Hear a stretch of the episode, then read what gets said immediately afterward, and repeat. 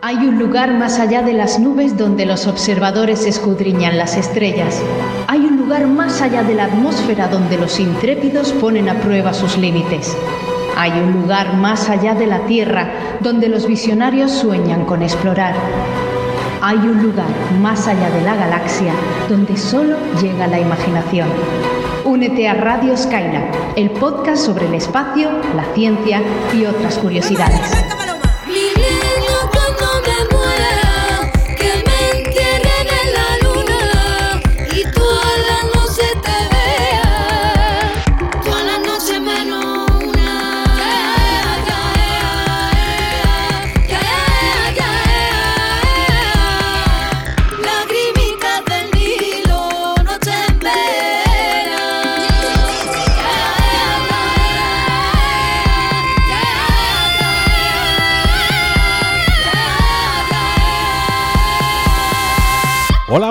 Saludo a todos los espacios trastornados, bienvenidos al programa número 5 de la segunda temporada de Radio Skylab y aquí, bueno, nos citamos los cuatro radionautas eh, habituales de este programa, eh, comenzando por Víctor Manchado de Pirulo Cósmico. Hola, Víctor.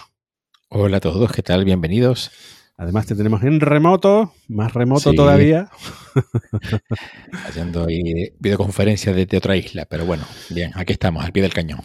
Eh, también tenemos con nosotros a Cavi Paso de Mola Saber. Hola, Cavi. Hola a todos y todas, ¿qué tal estáis? Eh, también está Daniel Marín de Eureka. Hola, Daniel. Hola a todos y a todas. Una vez más estamos por aquí. Y en este micrófono les saluda Víctor Ruiz de Info Astro. Tenemos un tema para hoy de los muchos que de los que tendremos que hablar en, las próximas semanas, porque se van acumulando las, novedades. Vamos a tener que poner las pilas. Pero, pero bueno, eh, yo creo que es un tema que, además merece, aparte del espacio de esta semana, merece, va a merecer eh, que lo comentemos un poquito más adelante, porque dentro de poquito se va a lanzar el Miura 1 el cohete español fabricado y diseñado por PLD Space o PLD Space. Em, no sé la forma canónica de pronunciarlo porque PLD está en español, Space está en inglés. Eh, bueno, en fin. Em, eh, bueno, pues eso, que, que, Daniel ha estado en el arenosillo, así que nos va a comentar qué tal su viaje, viendo y tocando ese primer cohete que dentro de poquito se va a lanzar. Así que este es el tema que tenemos para hoy y además, además eh, tendremos un extra al final del programa, luego lo comentamos eh, en, el, en el, cuando comencemos a hablar de PLD Space. Y, en fin, así que no se pierdan este programa, va a estar cargadito de información sobre Miura 1. Y ahora sí, vamos a la comprobación. Retroalimentación. Go. Contenidos. Go. Recomendaciones. Go. ¡Todo listo! ¡Despegamos!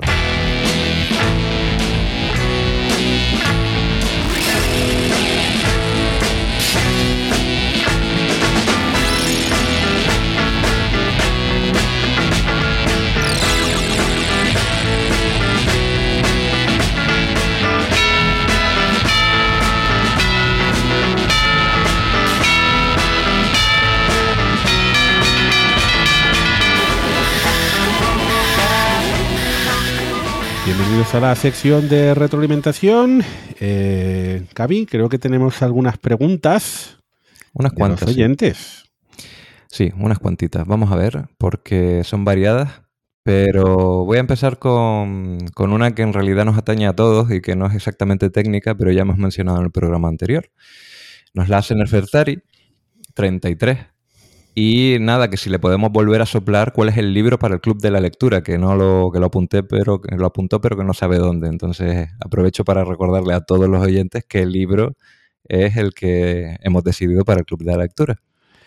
Proyecto Hail Mary, eh, de Andrew Weir, si lo pronuncio correctamente, ¿vale? Es el mismo autor que El Marciano, eh, el del guion de la película, o al menos el argumento de la película de Marte, de Ridley Scott.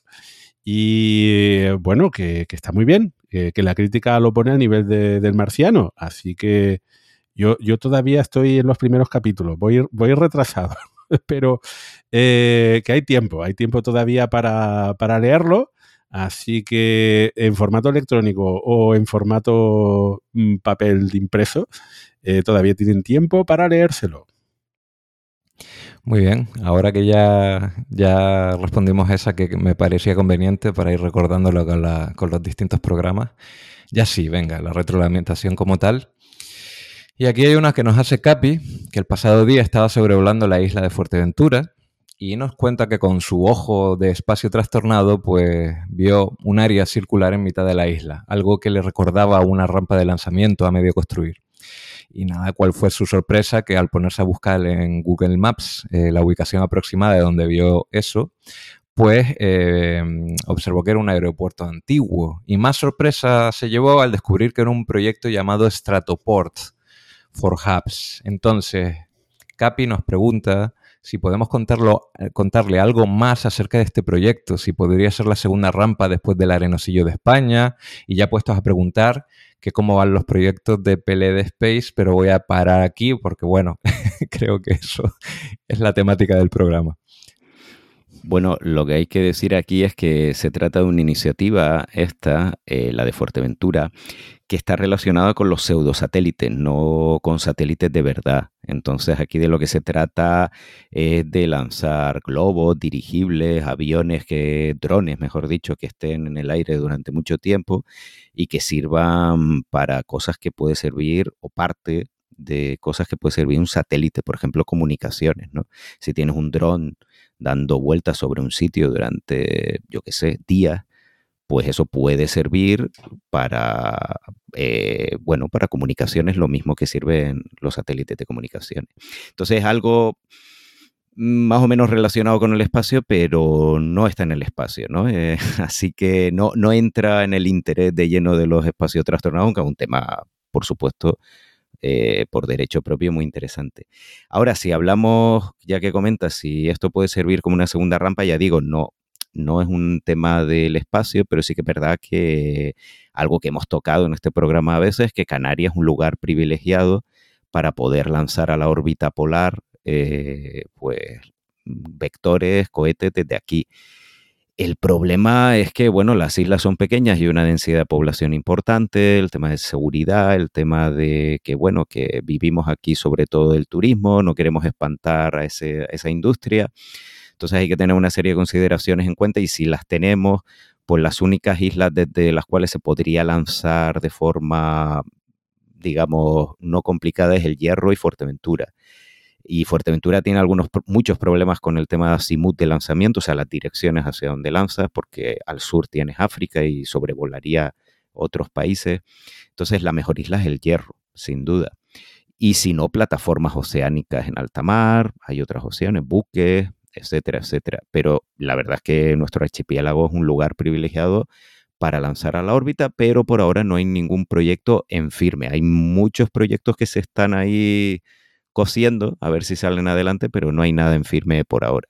Y bueno, PLD Space va a lanzar desde el Arenosillo el Miura 1 y el Miura 5 se va a ir a la Guayana francesa, así que no va a ser Canaria. Bueno, hablaremos de eso en más detalle dentro de un ratito. Pero yo voy a ir con la última pregunta de la sección. Esta nos la hace eh, Fidel de Dios y está relacionada con las cápsulas Soyuz.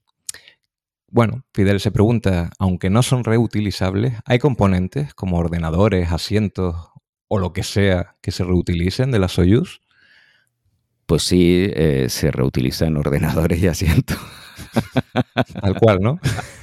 Sí, no, bueno, ordenadores, ¿Y, eh, sistemas electrónicos. ¿Cosmonautas también? Los cosmonautas de, vez en cuando. Como te descuides, eso es más, más prescindible. y los asientos literalmente, porque en la parte superior está hecho a medida, se hacen con mm. un molde de escayola del cuerpo del cosmonauta y esos asientos son por lo tanto intransferibles, no se pueden reutilizar, así que esa parte mm, se puede llevar de un vehículo a otro, pero no se puede reutilizar porque son intransferibles. Pero lo que es luego el asiento que está debajo, los cashback se llaman, eso sí se puede utilizar en otras naves. Y de hecho, pues sí, hay, hay partes que sé que se han reutilizado, ya digo, sobre todo temas electrónicos y la parte, por ejemplo, del sensor de, mm, tiene un sensor radiactivo en la parte inferior, que ese material se saca de la cápsula para reutilizarse, que es donde, con el cual se detecta la proximidad al suelo, ¿no? Em, pero bueno, también es verdad que a veces no se da cuenta y tampoco se reutiliza muchas cosas. No, no, no se reutiliza todo lo que se podría reutilizar, digámoslo así. Bueno, pues hasta aquí la sección de retroalimentación, que, ya sabéis que desde esta segunda temporada es un poquito más breve, pero no es una sección peor, eso esperamos.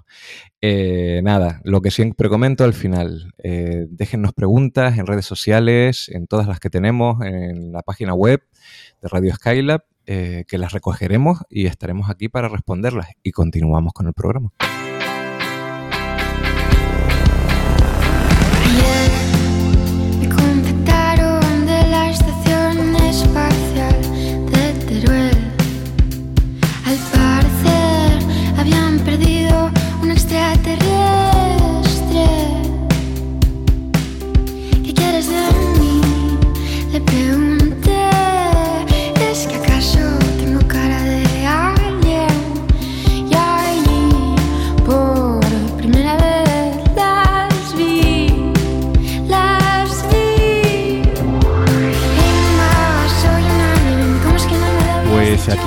En el tema de este programa, que es el lanzamiento inminente del primer cohete español, nada más y nada menos.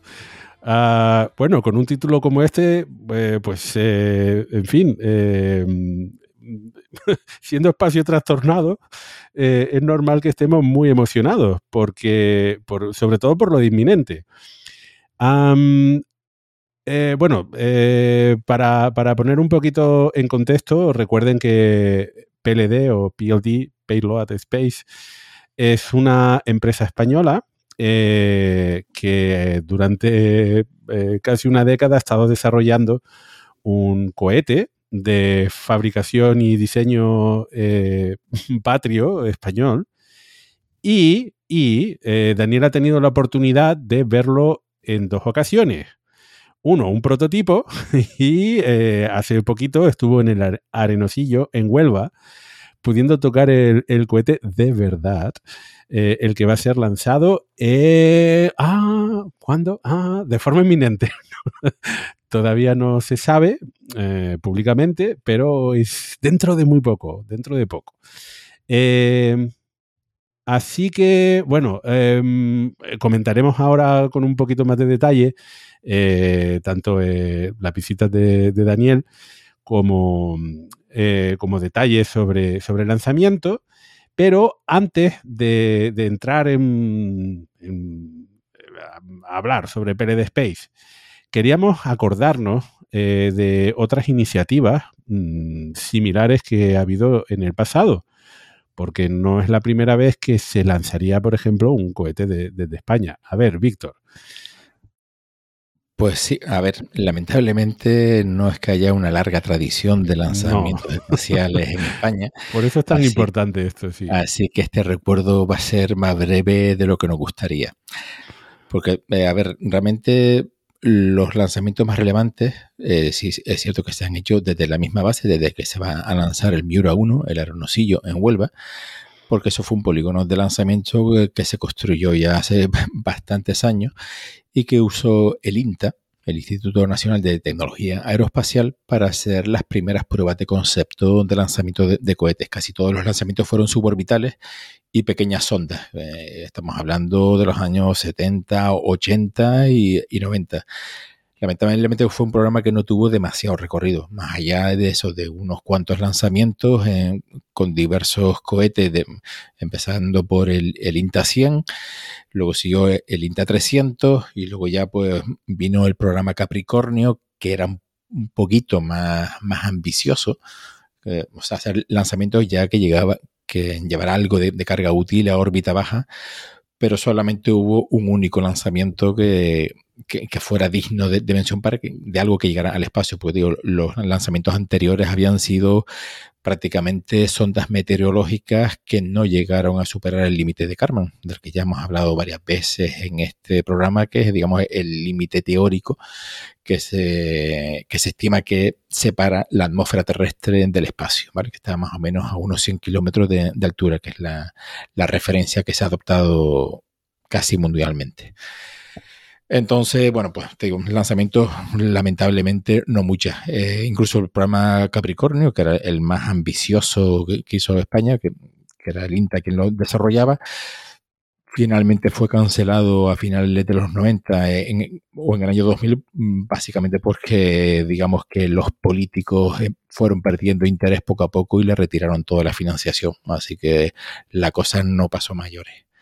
Aquí en Canarias lo que más recordamos fue a finales de la década de los 90, concretamente en el año 97. De hecho, creo que ahora se, cumple, se acaban de cumplir 25 años del lanzamiento de un, de un proyecto bastante ambicioso que se llamaba Pegasus, que era un cohete que fue muy llamativo por la época porque estaba acoplado a un avión, a un reactor comercial, un Lockheed, que llevaba en su panza un, un cohete eh, que despegó, en, creo que fue en marzo de 1997, del aeropuerto de Gando, en Gran Canaria, y lanzó este, este cohete que, que sí fue, fue capaz de, llevar un satélite, el primer satélite lanzado desde España, el Minisat, que, que pesaba eh, 200 kilos y llevaba, mm, pues nada, unos instrumentos, un espectrógrafo de ultravioleta, una cámara de rayo gamma y luego también un sistema para estudiar el comportamiento de los fluidos en, baja gravedad o en ausencia de gravedad. Como nota curiosa en este lanzamiento, o sea, si por si era poco llamativo que se lanzara desde un avión en vuelo, es que parte de la carga útil de este, de este cohete, de este cohete Pegasus, era pues un kilo de cenizas de, de, finados, de fallecidos, de hasta 24 personas que, ya habían pasado a mejor vida y se les cumplió el último deseo de llegar al espacio. Entonces fue, bueno, quizás la nota anecdótica de, de, este lanzamiento que casi es el más relevante y el que más recordamos, por lo menos en Canarias, en cuanto a lanzamientos espaciales, porque digo, los otros, la verdad que lamentablemente fueron quedando en el olvido porque no tuvieron una trascendencia que, fuera suficiente para continuar con el, impulso original y bueno, pues finalmente fueron apagándose poquito a poco. Mm, bueno, pues es una, historia eh, bastante resumida, una historia corta de la corta historia de la astronáutica, eh, al menos de, desarrollo de, cohetes, ¿no? Eh, que hay, en otras cuestiones espaciales en las que España lleva mucho tiempo metida, ¿no? La propia eh, estación aquí mismo en Gran Canaria, el Centro Espacial de Maspalomas, también de, de INTA, pues llevan ahí muchas décadas, ¿no? Desde, el proyecto Gemini, que se dice pronto. Pero eso, en desarrollo de tecnología, especialmente de cohetes, pues no tenemos eh, la tradición que han tenido otros, otros países de nuestro entorno europeo. Sí, desde luego es algo de lo que no podemos presumir mucho y mira, pues, eh, pues estamos de enhorabuena porque PLD Space sí que tiene un proyecto desde luego mm. mucho más serio y el cohete es bastante más creíble y más sólido de lo que, sus predecesores, que, lamentablemente pues quedaron ahí y creo que queda algún ejemplar en, algún museo, creo que queda un, cohete INTA 300 en, en, Madrid, en, no sé si en cuatro cantos, pero vamos, eh, que queda así como un sueño que, no llegó a cuajar en su momento. Vamos a ver si ahora tenemos más suerte. A mí me hizo mucha ilusión visitar el, Museo Nacional del Aire y del Espacio en Estados Unidos, eh, que de hecho tienen eh, dos museos. El que está en Virginia, allí, al lado del transbordador espacial, tienen un Pegasus. y a mí me hizo mucha ilusión porque me acordaba mucho del, del Minisat 01, del lanzamiento desde aquí.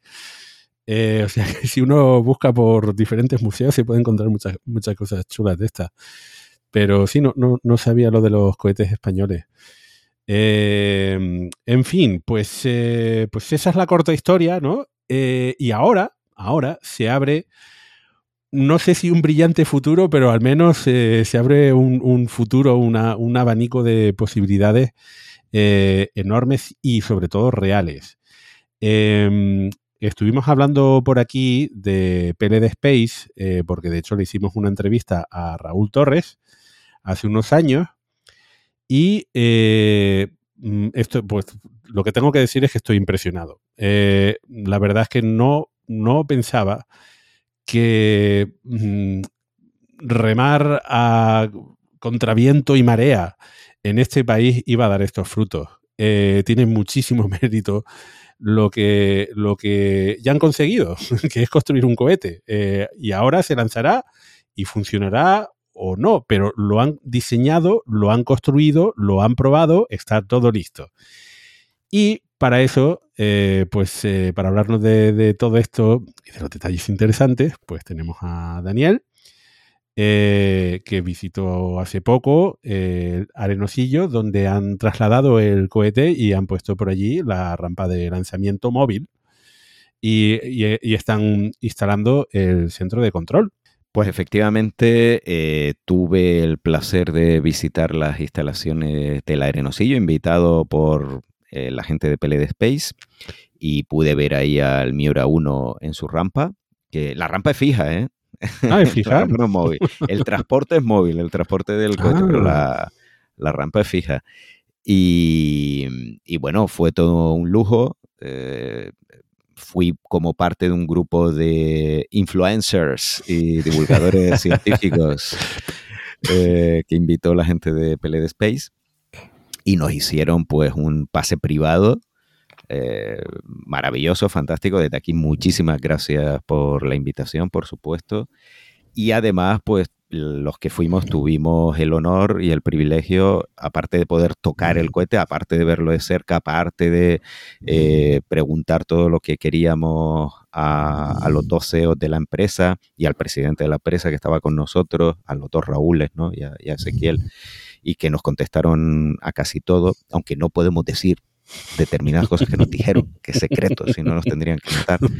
Eh, pero bueno, que, fueron tremendamente amables. Pues aparte de todo eso, además, los que fuimos pudimos firmar el cohete. Y eso pues me hizo muchísima ilusión, evidentemente. Y aparte de mi firma, que que bueno, la puse ahí, obviamente. También puse el nombre de Radio Skylab, así que va ahí un pedacito del podcast y mm, como homenaje también a todos los oyentes y seguidores del programa. Nos hizo ilusión a todos, Dani. O sea, cuando yo vi esa firmita plasmada fue como, oh, a la patata directamente. Sí, además que decir que, como me suele ocurrir, eh, que no tenía preparado bien la frase que iba a poner, o mejor dicho, eh, me lié porque estábamos, bueno, eh, evidentemente las circunstancias hacían que te liase fácilmente. Estábamos hablando y cuando llegó el momento de poner la frase, además de la firma, claro, eh, no lo había pensado. Fue un poquito ahí tipo el, el Apolo 12, no sabía qué decir en este caso qué escribir. Y claro, lo primero que se me ocurría es Ad Astra, pero eso creo que lo habían puesto en 200 firmas ya. Y bueno, pues al final puse algo así como buen vuelo y ya está, ¿no? Pero bueno, luego pusimos, puse el Radio Skylab, o sea que el nombre de Radio Skylab va a ese cohete y cuando se lance, pues ya digo, todos los seguidores y oyentes del programa que sepan que el nombre de Radio Skylab está ahí y a ver hasta dónde llega. Un cohete suborbital, no va a la órbita, pero vamos a ver si llega al espacio y bueno, por lo menos que está ahí, ¿no? Así que eso es, un homenaje. Y ya digo, la visita fue espectacular. El cohete es un cohete pequeño porque es un cohete suborbital. Para el que no sepa de qué cohete estamos hablando, el mío era uno, pues un cohete de unos 12,5 metros, eh, una sola etapa, es suborbital, repito, por lo tanto no, alcanza la órbita, no se separa en, en diferentes etapas ni, ni, tiene pues elementos que se van separando como otros cohetes orbitales es un cohete de combustible líquido y esto es interesante, aunque a alguien le pueda parecer normal, porque antes que Víctor Manchado nos estaba comentando la experiencia del INTA en cohetes suborbitales, en cohetes sonda, eh, todos eran cohetes de combustible sólido. Eh, incluso el proyecto Capricornio, de, que no llegó a ningún lado, pero ese proyecto para desarrollar un lanzador orbital español era de combustible sólido. De hecho, no era totalmente español porque utilizaba una etapa que venía de un cohete estadounidense. Eh, y aquí estamos hablando de un cohete suborbital de combustible líquido y, bueno, eh, los, dos Raúles y toda la gente que trabaja en PLD Space pueden dar fe lo difícil que es desarrollar un motor de combustible líquido desde cero, sobre todo aquí en España, que mm, pues lo que estoy comentando no había experiencia, porque en el INTA la experiencia era con cohetes de combustible sólido, y lo que les ha costado. Y por supuesto, pues luego todo el cohete alrededor del motor, no solo el motor Teprel B, que es el que propulsa a este, a este Miura 1, sino el resto de sistemas y lo que es todo el cohete, ¿no?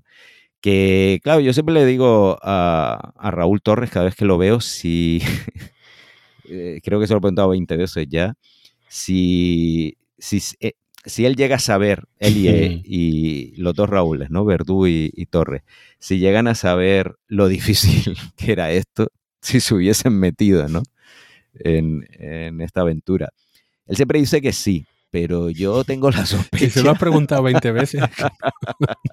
no, no, yo no me lo acabo de creer. No te han convencido, ¿no? no, no me ha convencido. Porque yo no me lo acabo de creer. Él siempre me dice que sí, que vale la pena, pero eh, yo veo todos los obstáculos que han tenido que superar, los problemas que han tenido, no solo técnicos y de financiación, ¿no? que es lo primero que uno piensa, sino de todo tipo. Y la verdad es que, bueno, eh, a cualquiera se le quitan las ganas. A mí se me, se me hubiesen quitado las ganas probablemente. Así que el haber llegado a este punto, que van a lanzarlo, otra cosa es el resultado, pero aunque esto suene atópico, lo de menos es que sea un éxito o no. Eh, simplemente el hecho de lanzarlo es un éxito absoluto para la empresa. Ya digo, suena, suena tópico porque evidentemente no es lo mismo, no es lo mismo que la misión salga bien a que esperemos que no, tocamos madera, que en las cosas del espacio siempre hay que ser supersticiosos e irracionales. Eh, todo vaya bien, pero bueno, eh, el, el haber llegado hasta aquí es un éxito tremendo para la empresa.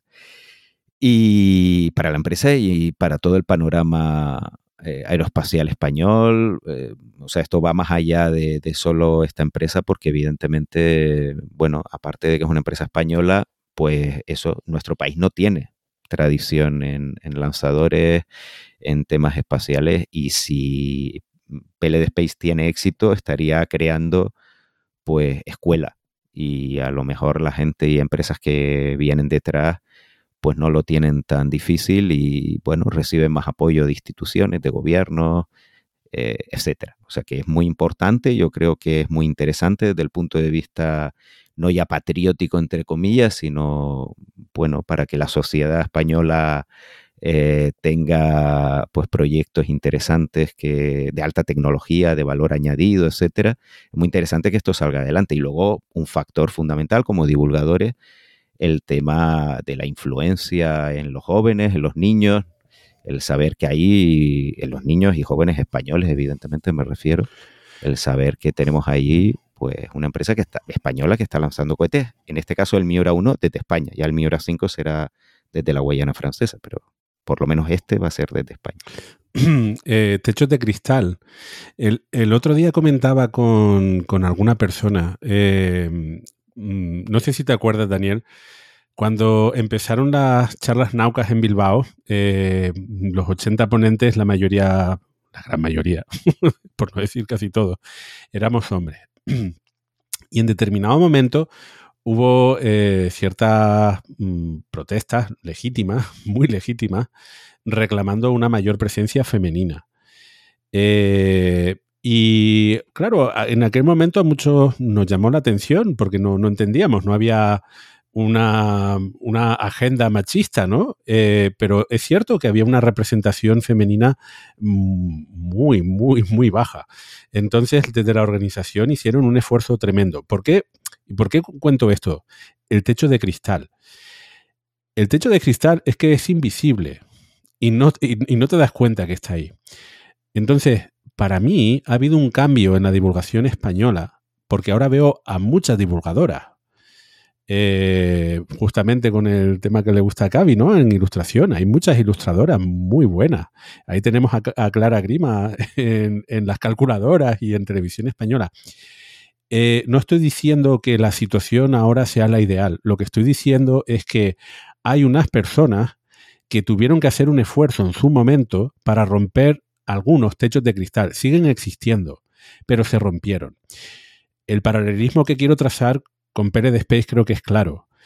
Eh, una vez que se ha roto el techo de cristal ya no te das cuenta que está ahí, pero alguien lo rompió la divulgadora, la, gente, las chicas que empiezan a divulgar ahora, probablemente no se están planteando si se pueden eh, iniciar un TikTok para hacer divulgación y tal, porque lo ven natural.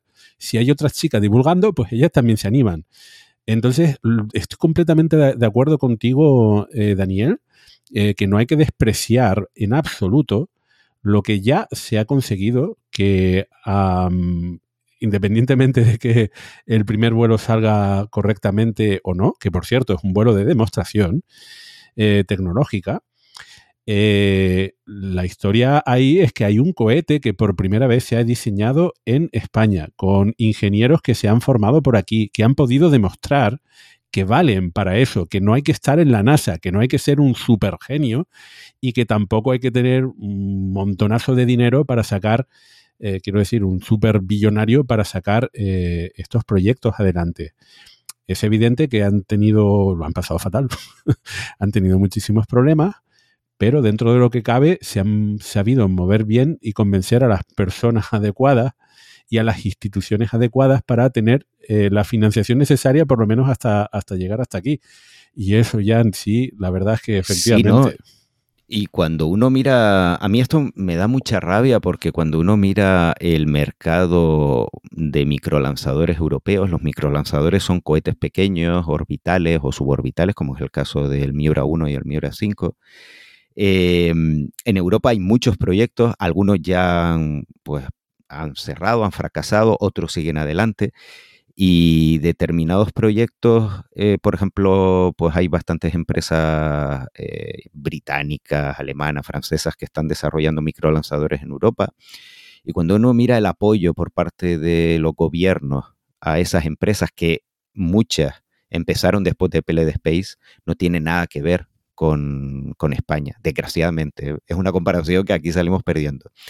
Eh, con lo cual, ya digo, más mérito le da, más mérito tiene PLD Space por haber llegado aquí.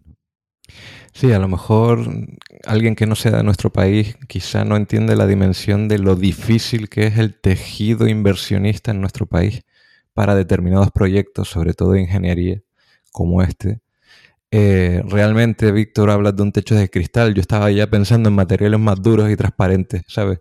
Mm, de diamante, no sé. Es que eh, Quizá parecemos un poco exagerados, pero eh, realmente creo que se han encontrado con unas dificultades extras mm, gordas que, como acaba de decir Daniel, no existen en otros países. Por cómo se entiende aquí un poco también el tema de la inversión, del, tejido empresarial, por cómo se valora aquí al talento en determinadas áreas.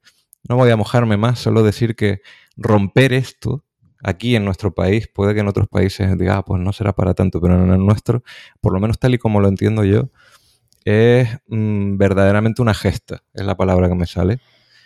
Y lo que suscribo las palabras que dijiste antes, el hecho de haber llegado a este punto crítico, de haber superado ya la mayoría de los, de los baches y todo tipo de obstáculos que han encontrado, a mí ya me parece un éxito.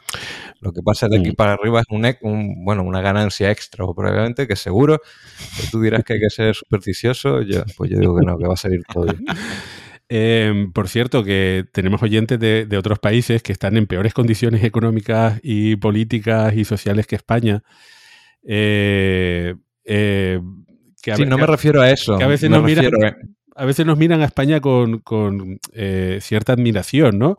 Pero lo cierto es que, claro, nosotros también nos estamos comparando con otros países de nuestro entorno, aquí en Europa eh, o Estados Unidos, y sí es cierto que determinadas iniciativas que a nosotros nos gustarían, porque conocemos que hay talento, hay, ingenieros buenos hay, eh, personas que, que tienen ideas rompedoras y que, y que eso quieren romper techos de cristal, pero sobre todo que quieren poner en marcha iniciativas y negocios eh, rentables, pues se encuentran a eso, un ecosistema que quizás no es todavía del todo eh, innovador, al menos desde el punto de vista que reclamamos nosotros.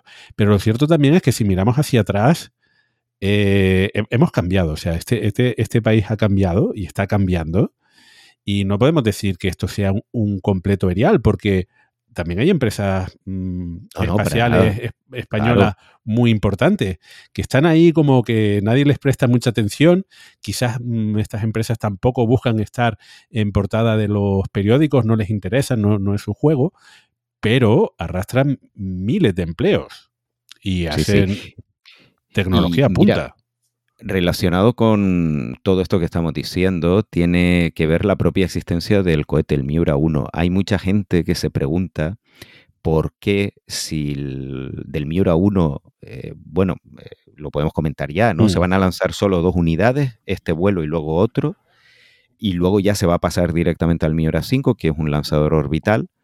Em, porque si el objetivo es el Miura 5, que es un cohete orbital y el objetivo es alcanzar la órbita, evidentemente, para poner en órbita satélites, porque PLD Space ha, entre comillas, perdido el tiempo con el Miura 1, pudiendo ir directamente al, Miura 5. ¿no? De hecho, muchas empresas eh, en Europa han hecho esto. O sea, han visto que a lo mejor podían diseñar un vehículo suborbital para aprender, pero que eso en el fondo era una pérdida de tiempo. Y han ido directamente al lanzador orbital. Entonces yo esto también se lo he preguntado a, Raúl en varias ocasiones y sí reconocen que entre comillas es una pérdida de tiempo, o sea que si lo que querían era alcanzar la órbita lo antes posible, si esto fuese una carrera, evidentemente había que ir a apostar por el Miura 5. Pero claro, no olvidemos que es una empresa privada que necesita inversores. Entonces, eh, sin el Miura 1 no hubiesen podido demostrar a la mayor parte de esos inversores, de inversores que es una empresa seria y que ellos van en serio. Y claro, eh, ponerse a diseñar desde cero un lanzador orbital son palabras mayores. Eh, ponerse a diseñar un lanzador suborbital es, entre comillas, eh, sencillo. Mm, evidentemente es más sencillo que un lanzador orbital. Y esto les ha permitido eh, mostrar a esos inversores, mientras ellos ya están construyendo y desarrollando el Miura 5, un vehículo real que aunque no alcanza la órbita, sí que puede alcanzar el espacio, o, por lo menos, bueno, si no llega justo a los 100 kilómetros, eh, sí que va a despegar y va a volar. Y sobre todo desarrollar un motor, un sistema de propulsión y, y todos los sistemas asociados con el cohete. Es decir, que ya nadie porque esto era algo que se les acusaba mucho al principio y también es muy común Mm, desgraciadamente en España, ¿no? De que eran pues un vendehumos, que esto no iba a ningún lado, que lo que querían era pues sacarle la pasta a los inversores y salir corriendo, poco menos, ¿no? Y esto muestra que no es así. O sea, aquí tenemos un producto real, un cohete de verdad que va a despegar. Entonces, la propia existencia del Miura 1 eh, obedece a, a, eso, ¿no? Que aquí en España no hay una tradición mm, en el tema de lanzadores. Es lo que tú dices también, Víctor, que sí que hay otras empresas en el sector espacial en España dedicadas a construcción de satélites, de instrumentos para satélites. Eh, tenemos, pues bueno, eh, sin ir más lejos, Airbus, pues aquí tiene muchísimos empleados. Eh, pero aquí estamos hablando de una empresa que está construyendo lanzadores, ¿no? Españoles, totalmente españoles. Bueno, tiene el elemento, esto es mundo globalizado. y España no es una autarquía, y entonces evidentemente hay muchos elementos fabricados fuera, pero el cohete se fabrica en España, ¿no? Y, ya digo, yo creo que ha sido necesaria su construcción, su diseño de construcción, sobre todo el motor, para demostrar que, esta, que PLD Space va en serio. Y ahora ya, pues los tenemos aquí en el arenosillo. Eh, a punto de ser lanzado. Que lo que te iba a decir también, eh, y esto con respecto a la visita, que claro, nos llevaron, primero fuimos al, al centro, el arenosillo eh, depende del INTA. El INTA es hasta ahora ha sido hasta que la Agencia Espacial Española tome forma, ha sido una de las partes más cercanas, digamos, más similares a una Agencia Espacial Española, aunque hay varios organismos que, aquí en España, hasta que ahora se constituya bien y tome forma la agencia espacial, ¿no? Ya digo, pues el ha sido tradicionalmente como esa agencia espacial española, pero depende de los militares. Entonces el Arenosillo es un polígono militar ir allí, no puedes ir eh, a, la playa, ¿no? Porque está en la costa de Huelva, no puedes ir tú solo, evidentemente hay unas medidas de seguridad, y es un sitio, pues, donde los militares hacen sus maniobras y prueban determinados sistemas y determinados cacharros, etcétera.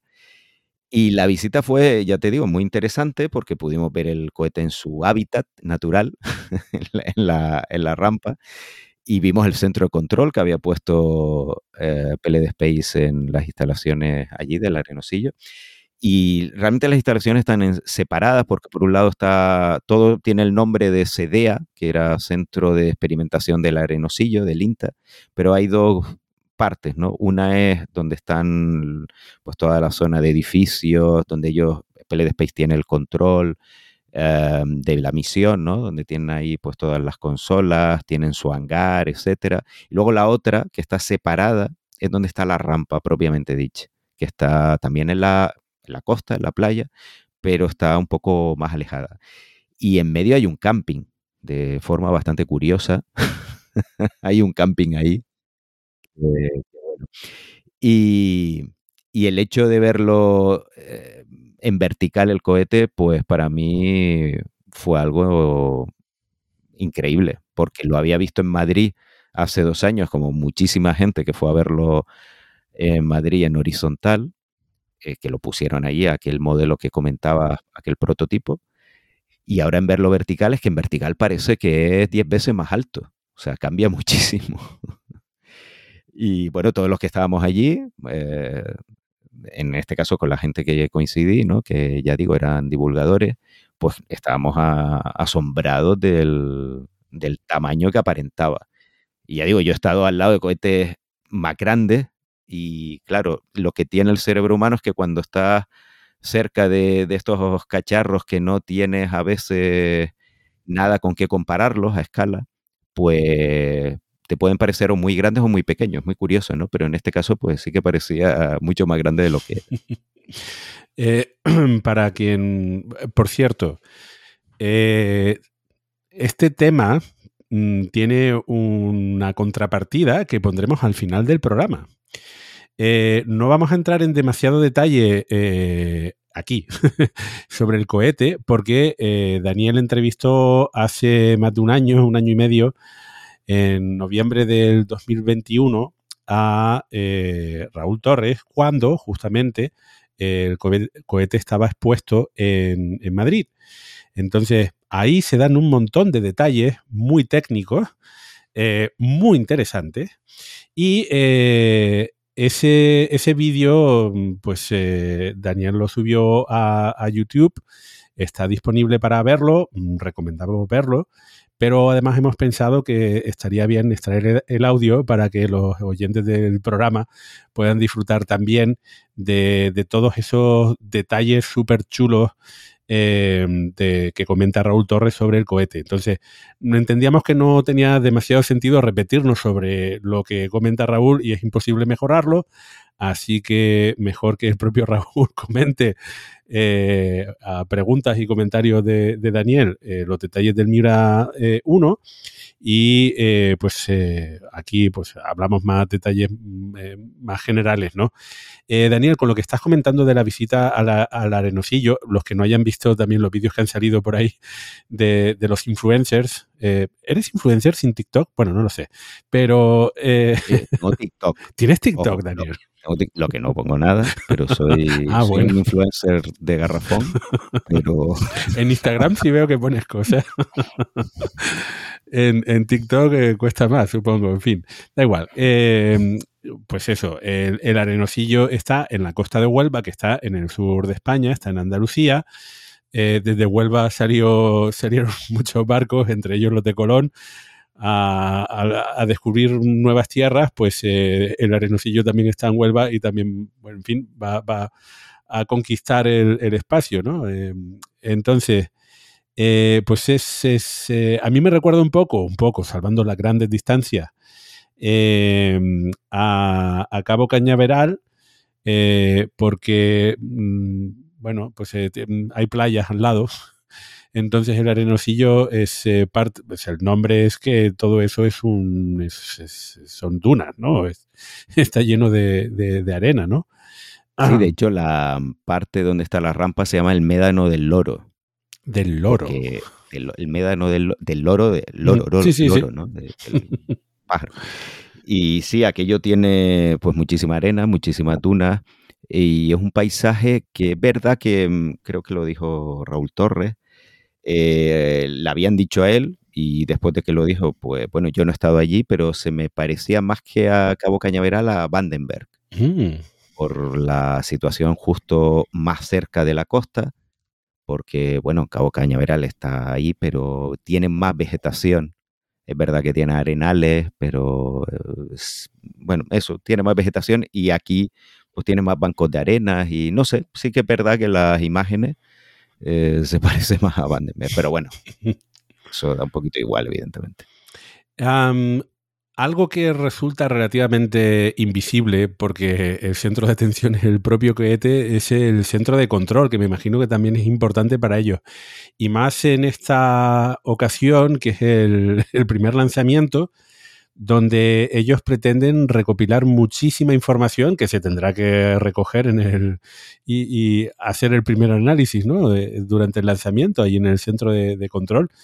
Eh, en las imágenes se ve muy chulo, ¿no? Porque tiene muchas pantallas y demás, pero bueno, y también mostraron el, el- el- que si no lo muestran se el botón rojo en, el vídeo, ¿no? Si pasa algo, pues eh, podemos no explotar el cohete, pero sí inutilizarlo. Sí, no, el centro, con- de, el centro de control está chulísimo, evidentemente tiene pues todos los elementos que uno en el imaginario eh, asigna ¿no? a este tipo de, de centros, muchísimas pantallas, consolas, y la verdad es que han instalado una cantidad enorme de cámaras, esperemos que funcionen todas, y cámaras me refiero en la rampa, en los alrededores y en el propio cohete. Así que el día del lanzamiento vamos a ver si todo sale bien, y repito, esperemos que así sea. Vamos a ver imágenes espectaculares tomadas también desde el propio cohete. Por temas de ancho de banda y de telemetría, pues no se va a poder ver eh, continuamente todo eh, lo que van a emitir estas cámaras, pero va a verse, pues bueno, se va a ir rotando en las distintas vistas ¿no? que, que nos van a ofrecer. Y ya digo, han puesto muchas, muchas cámaras, así que va a ser un lanzamiento muy espectacular. Y ahí tenían efectivamente el botón rojo, que hay que recordar que el Miura 1, el sistema que se suele llamar de autodestrucción, que la forma técnica de, denominarlo es FTS, Flight Termination System, pues no es por explosivos en este caso, porque usar explosivos para un cohete tan pequeño no hace falta y además genera pues todo un problema de burocracia, se disparan los costes, esto lo pueden hacer con cohetes grandes como el Falcon 9, pero un cohete tan pequeño no hace falta. Entonces, el FTS del Miura 1 es simplemente que el motor se para y, y el cohete pues no sigue su vuelo, porque evidentemente se supone que es que la trayectoria no va bien, para eso es lo que se activaría. Y bueno, pues como va hacia el mar, el lanzamiento es que pues cae al mar y ya está. Y así se puede evitar que caiga una zona poblada. Además, creo recordar que aunque no sabemos la fecha del lanzamiento porque es secreta, sí sabemos que va a salir, o sea, el, el- el lanzamiento ocurrirá en un periodo en el que no habrá barcos de pesca eh, por la zona, muy temprano por la mañana, creo que era entre el jueves y el sábado, ¿no, Daniel? Efectivamente, y va a ser alrededor de las siete y media, más o menos, de la mañana, y va a ser en esos días porque es cuando no hay pesca legal. Ojo con eso, porque, bueno, se puede meter, no digo barco pesquero ilegal, pero bueno, como en cualquier lanzamiento se puede meter un barco que esté por allí y hay que retrasar el lanzamiento o, o cancelarlo porque hay gente en la zona, ¿no? Que eso ocurre con mucha frecuencia en Florida, que se están metiendo continuamente barcos. Y de hecho, cuando yo fui a ver, esto es una batallita aquí del abuelo, cuando fui a ver el lanzamiento de Juno, eh, que era un pedazo de cohete, las, las 5 de allí en Florida, de Cabo Cañaveral, pues eh, evidentemente estaba la zona restringida donde no podía haber barco. Y se metió uno, se metió un barco de recreo, un tipo ahí con su yate, se metió delante de la zona que no debía y vimos los helicópteros de, bueno, no sé si eran los marines, la US Navy, no sé. Vimos ahí un pedazo de helicóptero que yo veo eso y vamos, me tiro al agua con los brazos en alto, que fueron a por el barco a sacarlo de allí. Eh, aquí van a tener la ayuda, no de la US Navy, pero sí de, de la Armada y, bueno, mm, para evitar esto. Eh, una cosa con lo que comentamos, ya que hemos dicho la fecha exacta, eh, bueno, nos comentaron posibles fechas, no, mm, nos dijeron que no las divulgásemos, más que nada porque quieren, primero porque es posible, muy probable, que, se, que tengan que posponerla, de hecho es casi seguro que se va a tener que posponer esa, una de las fechas iniciales. Em, pero sobre todo porque tampoco quieren que vaya muchísima gente allí a ver el lanzamiento. Me refiero allí justo a la zona del Arenosillo. Porque, y, la verdad es que después de haber estado allí no vale la pena estar cerca, porque la carretera que, que uno puede usar para llegar a la zona, la carretera pública, eh, desde ahí no se ve la rampa de lanzamiento porque queda detrás de, del relieve, ¿no? De dunas y del paisaje. Entonces no vemos el cohete, lo vamos a ver cuando esté en vuelo y no sé hasta qué punto se va a ver muy bien. Eso por un lado, independientemente de que corten o no la carretera, que supongo que la, cortarán, que esa es otra. Eh, no sé a qué altura exacta, pero esa carretera la van a cortar. Entonces al final, eh, la gente que quiera estar demasiado cerca va a estar allí y no va a haber nada porque va a haber atascos, la carretera cortada. Entonces, no vale la pena. Lo ideal es irse a la playa de la, de la localidad más cerca, que, que, que bueno, eh, desde allí, desde el muelle, se puede ver, si alguien quiere acercarse, me refiero, y desde ahí se puede ver el cohete una vez que ya empieza a volar. Pero más cerca no vale la pena ir porque primero va a estar cortada seguramente la carretera, repito, y dos es que tampoco se ve se va a ver bien, o sea, se va a ver peor que desde la costa en el sitio que podamos estar, ¿no? Con todas esas cámaras, mm, casi que lo vamos a ver bien nosotros a través de, las grabaciones. Que quería preguntar que si incluye el tema de la recuperación de... O sea, en teoría debería estar grabado todo de principio a fin, ¿no? Incluida la recuperación del cohete. Sí, efectivamente, el cohete se lanza con un azimut de unos 200 grados, que es básicamente la perpendicular casi de la costa. Si una mira en, Google Maps o cualquier otro servicio de imágenes de satélite, mira dónde está el arenosillo, pues esa perpendicular hacia ahí va. O bueno, pone eh, quien sepa calcular los azimut, que empieza desde el norte y va en, sentido de las agujas del reloj, pues 200 grados, ahí va, ¿no? Em, y bueno, pues el cohete alcanza un apogeo, que ese apogeo dependerá mucho de la performance, ¿no? de las prestaciones que al final tenga el motor, el TPRL B. Ellos no quieren mojarse, ya digo, no quieren asegurar que pueda alcanzar o no el espacio oficial, esos 100 kilómetros de la línea de, de Karman.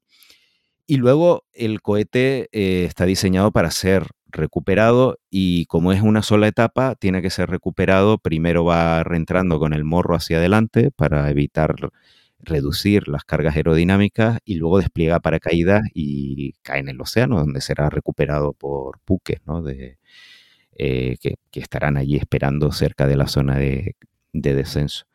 Entonces, ese es el objetivo. Va a llevar experimentos, pero lo que bien decía, como bien decía Víctor, se trata sobre todo de un vuelo de prueba técnico. Entonces, la parte de experimentación en microgravedad aquí no es importante, sino que los sistemas funcionen, que el motor funcione y todo el sistema de navegación y guiado, que es la parte después del motor más compleja de un cohete. Toda la, la parte de navegación y guiado básicamente que el cohete vaya donde uno quiere que vaya, que no vaya a, la ciudad al lado o que le caiga encima a alguien, ¿no? Entonces, para eso hace falta un sistema de navegación y guiado que funcione y, es complicado. Así que sí, se va a recuperar y, esa es la idea, ¿no? Porque no olvidemos que también PLD Space ha firmado varios contratos con la Agencia Espacial Europea para probar sistemas de reutilización que luego los va a poner también en, a punto ¿no? con el Miura 5 para intentar recuperar la primera etapa y así abaratar los costes de acceso al espacio. Em, a ver, eh, Huelva está eh, más o menos en la misma eh, longitud que Casablanca, entonces si fuese un lanzamiento justo hacia el sur, pues tendremos un problema diplomático grave, ¿no? Entonces lo, que comentas es que el lanzamiento será hacia el Atlántico, justo entre, entre España y Marruecos, ¿no? en esa zona del Atlántico, donde además pues no, hay ningún otro territorio, ¿no? Es, seguro lanzarlo. Mm, pones en... Bueno, entonces entiendo que si PLD Space pone en duda la, altura, pues no se sabe, tampoco querrá mojarse con la distancia que alcance eh, hacia dentro del mar, ¿no? Claro, ellos no quieren insistir en los parámetros de alcance, primero porque no es un misil, y por cierto, que esto se usa, no, esta es una pregunta muy recurrente, si esto podría servir para un misil, que si esto es un, he llegado a leer por ahí, si en realidad están construyendo un misil de tapadillo, eh, la respuesta es no. Eh, pero más que nada porque eh, los misiles de combustible líquido son muy mala idea. O sea, si uno quiere construir un misil balístico, lo ideal es que sea combustible sólido porque son mucho más compactos y pueden ser lanzados desde casi cualquier sitio eh, están preparados para el lanzamiento continuamente. Uno no carga el combustible de un, de un cohete, de un misil de combustible sólido, porque ya está dentro del combustible, ¿no? Pero un cohete de combustible líquido y encima con oxígeno líquido que se evapora continuamente, hay que cargarlo. Entonces, bueno, de, eh, cuando uno lo quiera lanzar, pues el enemigo ya sabe que lo van a lanzar y no tiene mucho sentido. Eso en los años 60 sí los primeros misiles balísticos, el R-7 soviético, el Atlas, el Titán, eran de combustible líquido, eh, de combustibles líquidos y además, pues eso, con oxígeno líquido, pero luego se pasaron a combustibles hipergólicos que están cargados continuamente, que no hace falta cargarlos, y hoy en día son prácticamente todos de, bueno, hay algunos de combustibles hipergólicos todavía, misiles, pero la inmensa mayoría son de combustible sólido. ¿no? Entonces, como misil, el Miura 1 no sería un misil pésimo, no se puede usar, evidentemente, pero sería un misil malísimo y poco efectivo, así que, que no. Entonces, ya digo, el alcance, como no es un misil, no, no da bastante igual en ese sentido, más allá de eh, acotar la zona de caída para lo que es avisar a los barcos que no estén por allí. Y el tema es que, ya digo, ellos no quieren dar o poner el énfasis en la distancia y en la altura para que luego, bueno, pues si no se llega a esos parámetros, diga, ah, pues ha sido un fallo, no ha llegado donde esperábamos. Eh, lo importante es que se lance y que llegue y si puede ser que se recupere el cohete y ya está. O sea, ya el, el apogeo exacto y la distancia exacta, pues es secundario, muy secundario. En un cohete orbital, ojo, evidentemente es diferente. Tenemos que alcanzar la órbita. Y, una órbita adecuada, porque ya ha habido últimamente muchos lanzamientos de microlanzadores. La verdad es que llevamos una racha que pela, eh, sobre todo de Estados Unidos, algunos chinos también, eh, primeros lanzamientos que, han fallado. Y, algunos sí que ha llegado a la órbita, pero la órbita es una órbita muy baja y, y la carga útil se ha perdido a los pocos días o semanas. Entonces, claro, ya la órbita es otro tema. Eh, pero bueno, en cualquier caso, incluso una primera misión de un lanzador orbital, pues si no se lleva una carga útil eh, importante y es algo de prueba, pues lo importante es que funcione todo. Y aquí lo mismo. Así que ese no es, ya digo, la distancia y el apogeo no es la clave. Si llegan a los 100 kilómetros, pues genial, porque podremos decir que el Millora 1 ha llegado al espacio, pero si no, tampoco pasa nada bueno, lo decía sobre todo por eh, las condiciones de visibilidad, ¿no? Eh, que en todo, en la zona sur de eh, esa zona de Andalucía, ¿no? Y, Portugal, pues dependiendo de la altura que, lleguen, podrían tener buena visibilidad. Siete de la mañana. sí, la mejor, el, el, sitio que antes dije la localidad más cercana, lo he tenido que buscar, que me perdonen porque no se me había olvidado, es Mazagón, ¿vale?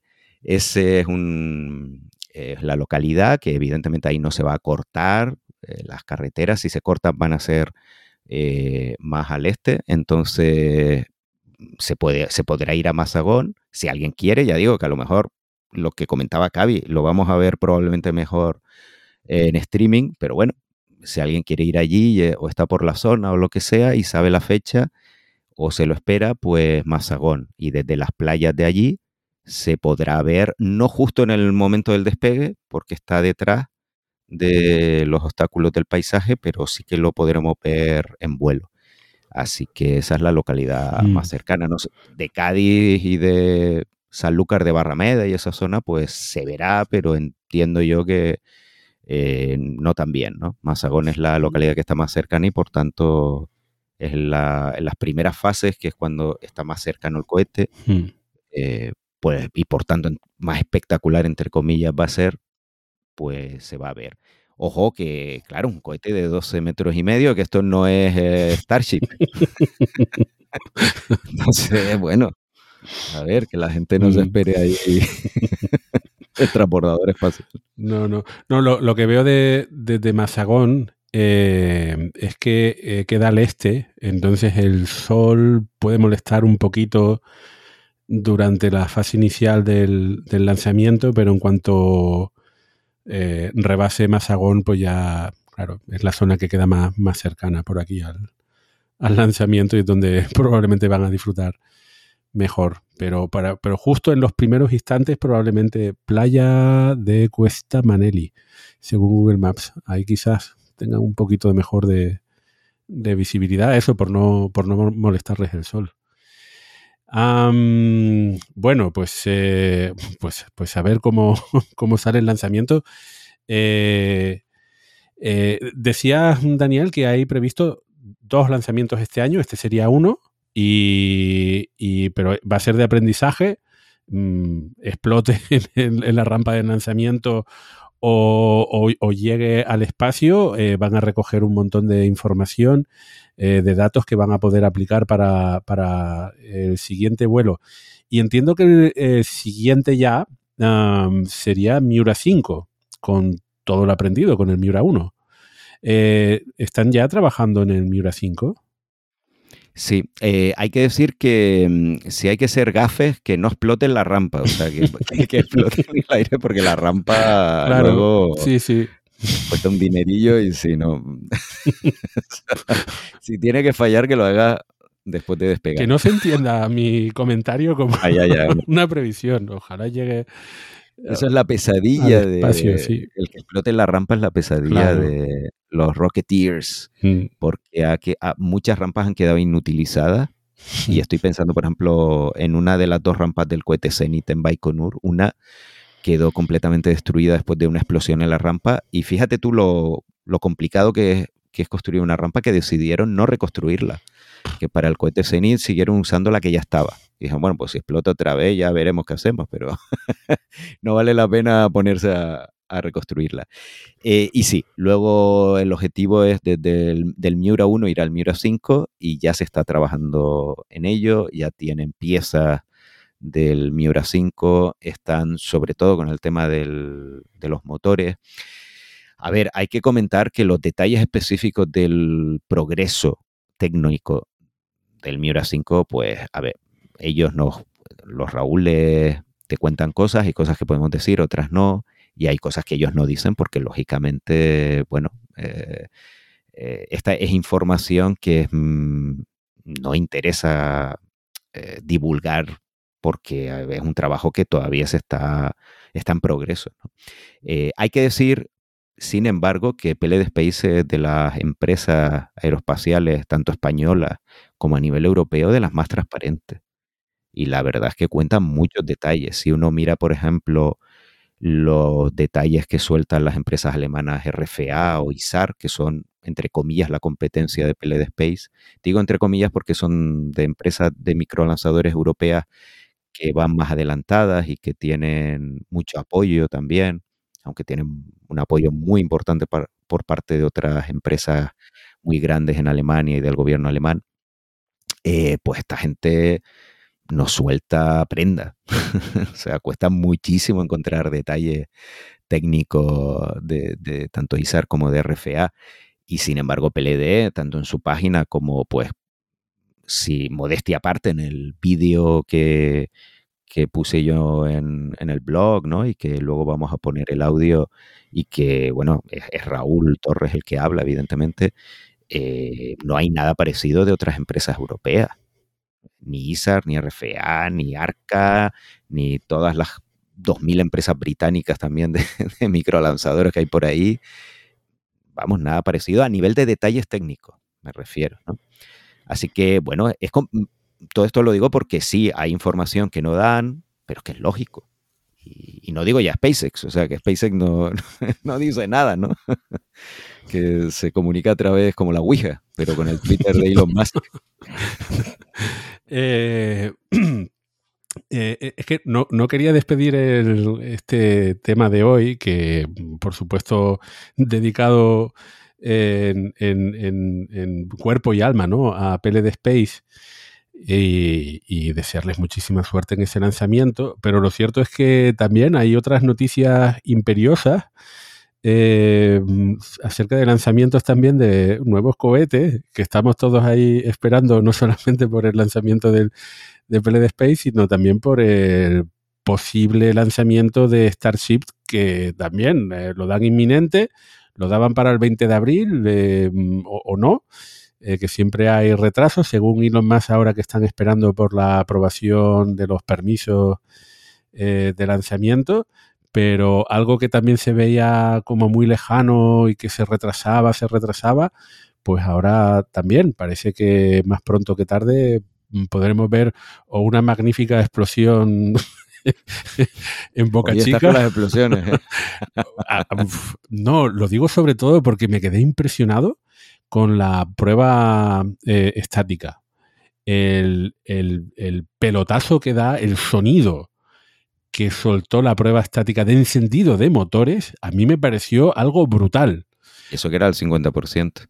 Es, es claro, y, es, pero si, si eso es solamente, que de hecho tuvieron que reparar la rampa de lanzamiento. Sí, aunque, aunque aguantó muchísimo mejor de lo que se esperaba, que se, bueno, eh, esto ya es para hablar en un programa de Starship, pero hubo una, bueno, siempre alrededor de Starship hay muchísima polémica, pues eso, como no sueltan muchos detalles, todo se basa en la observación, como si fuera la sabana, que se pone uno ahí a ver qué es lo que hacen las hienas y, y los leones y tal y saca conclusiones, pues aquí lo mismo, ¿no? Uno se pone a ver qué es lo que hacen y sacan conclusiones y, claro, la rampa no parecía adecuada para los 33 Raptor y había mucho debate ¿no? ahí en internet sobre si iba a aguantar o no la prueba estática. La aguantó, pero es verdad que desde esa prueba pues ha estado, han estado la gente de SpaceX blindando toda la OLM, la rampa ahí en Boca Chica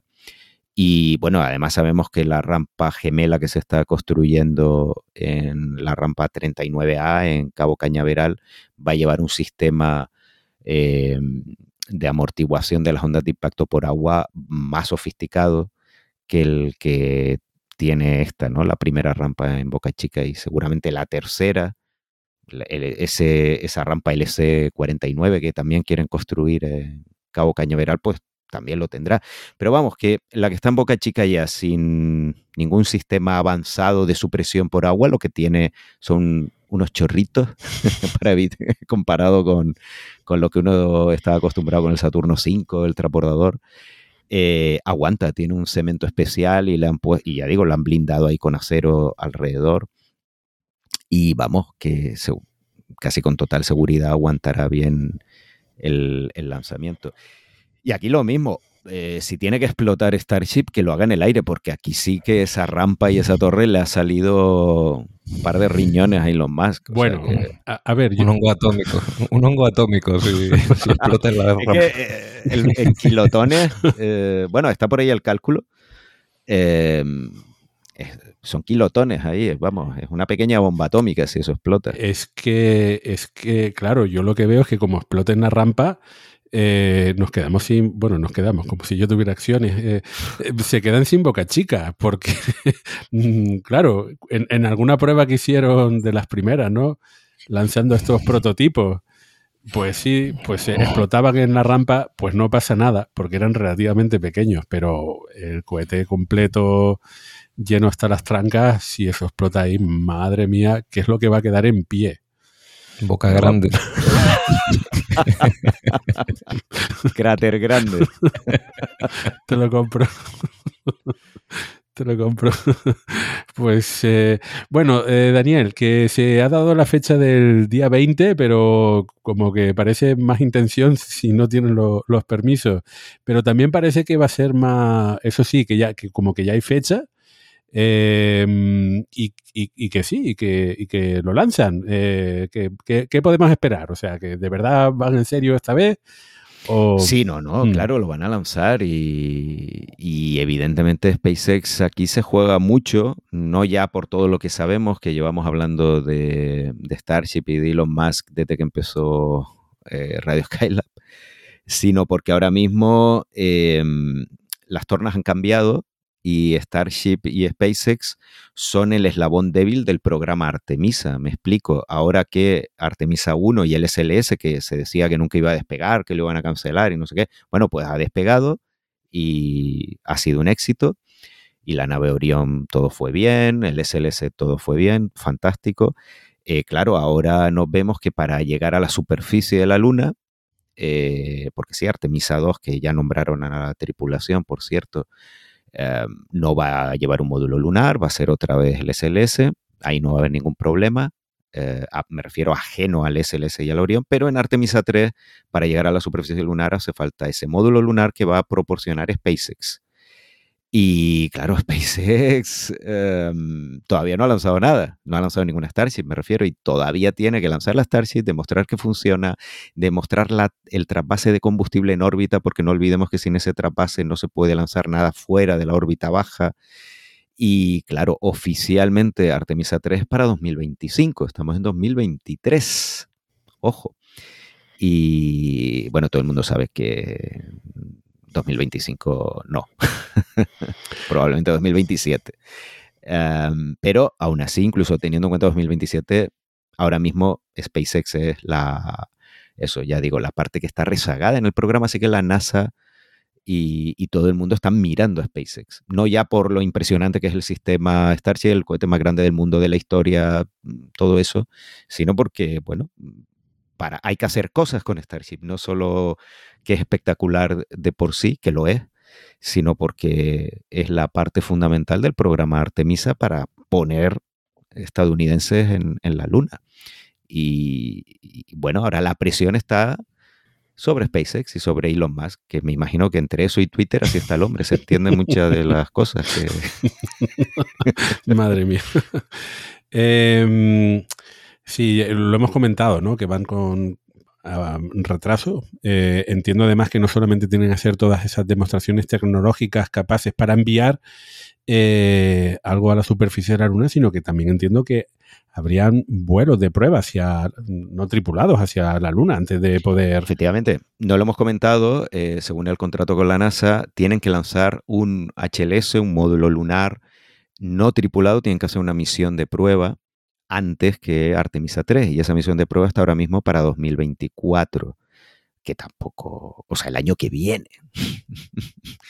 Eh, todos sabemos que SpaceX va muy rápido, nadie lo duda, lo han demostrado, eh, lo hemos dicho aquí un millón de veces, eh, yo no apostaría en contra de SpaceX, eh, han demostrado que van en serio.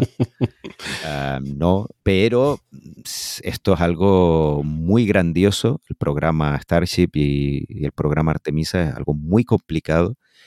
Y claro, para hacer esta prueba en 2024, pues todos sabemos que van justo, justo, justo. No, o sea, es que no, no da tiempo, no, no va a dar tiempo. Y eso suponiendo que...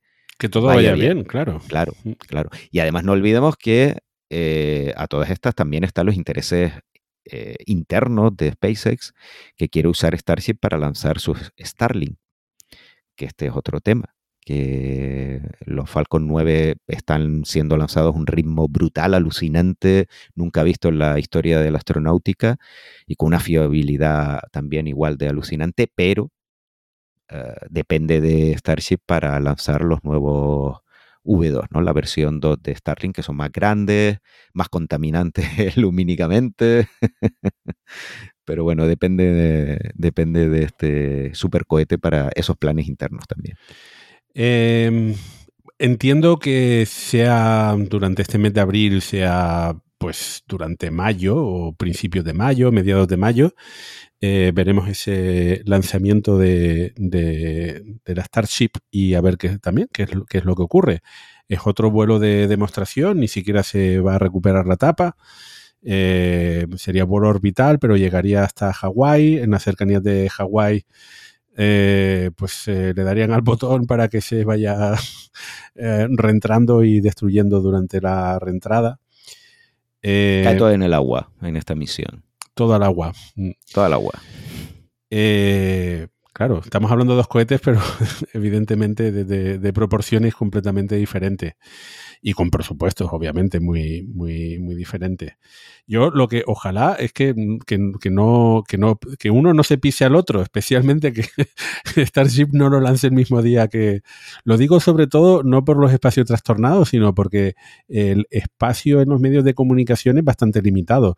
Así que a mí me gustaría que el lanzamiento de, del Miura 1 ocupase todos los titulares y las portadas de los principales medios de comunicación y eh, sobre todo, lo que comenta es muy importante de cara al extranjero, porque PLD Space eh, lo sigue en muchos espacios trastornados internacionales y claro, eh, a ver, no pueden competir con Starship. Entonces, mm, ya digo, no, no me preocupa mm. tanto la atención de los medios españoles porque no deja de ser un lanzador español, aunque sí, compite también ahí con Starship. Pero si coinciden, evidentemente en el extranjero no le van a hacer ningún caso al Miura 1 teniendo Starship. Así que efectivamente, ojalá, hombre, ya habría que tener mucha mala suerte para que sea justo el mismo día, pero puede ser, puede ser. Bueno, sí que desde aquí, desde Radio Skylab, les deseamos eh, muchísima suerte, especialmente a PLD Space. Suerte, eh, suerte. Que vaya muy bien, muy bien ese lanzamiento y les recordamos que mm, ahora hacemos las recomendaciones y nos despediremos del programa, pero recuerden que después de la despedida Mm, que, no nos vamos, que habrá un extra, un eh, bonus extra, un bono extra en este programa, en esa entrevista, eh, comentarios sobre el, Miura 1. Mm, pero esa entrevista fue en eh, noviembre de 2021, pero muy, muy interesante. Mario, Donkey Kong A thousand troops of Koopas couldn't keep me from you. Princess Peach at the end of the line. I'll make you mine. Oh, peaches, peaches, peaches, peaches, peaches, peaches, peaches, peaches, peaches, peaches. I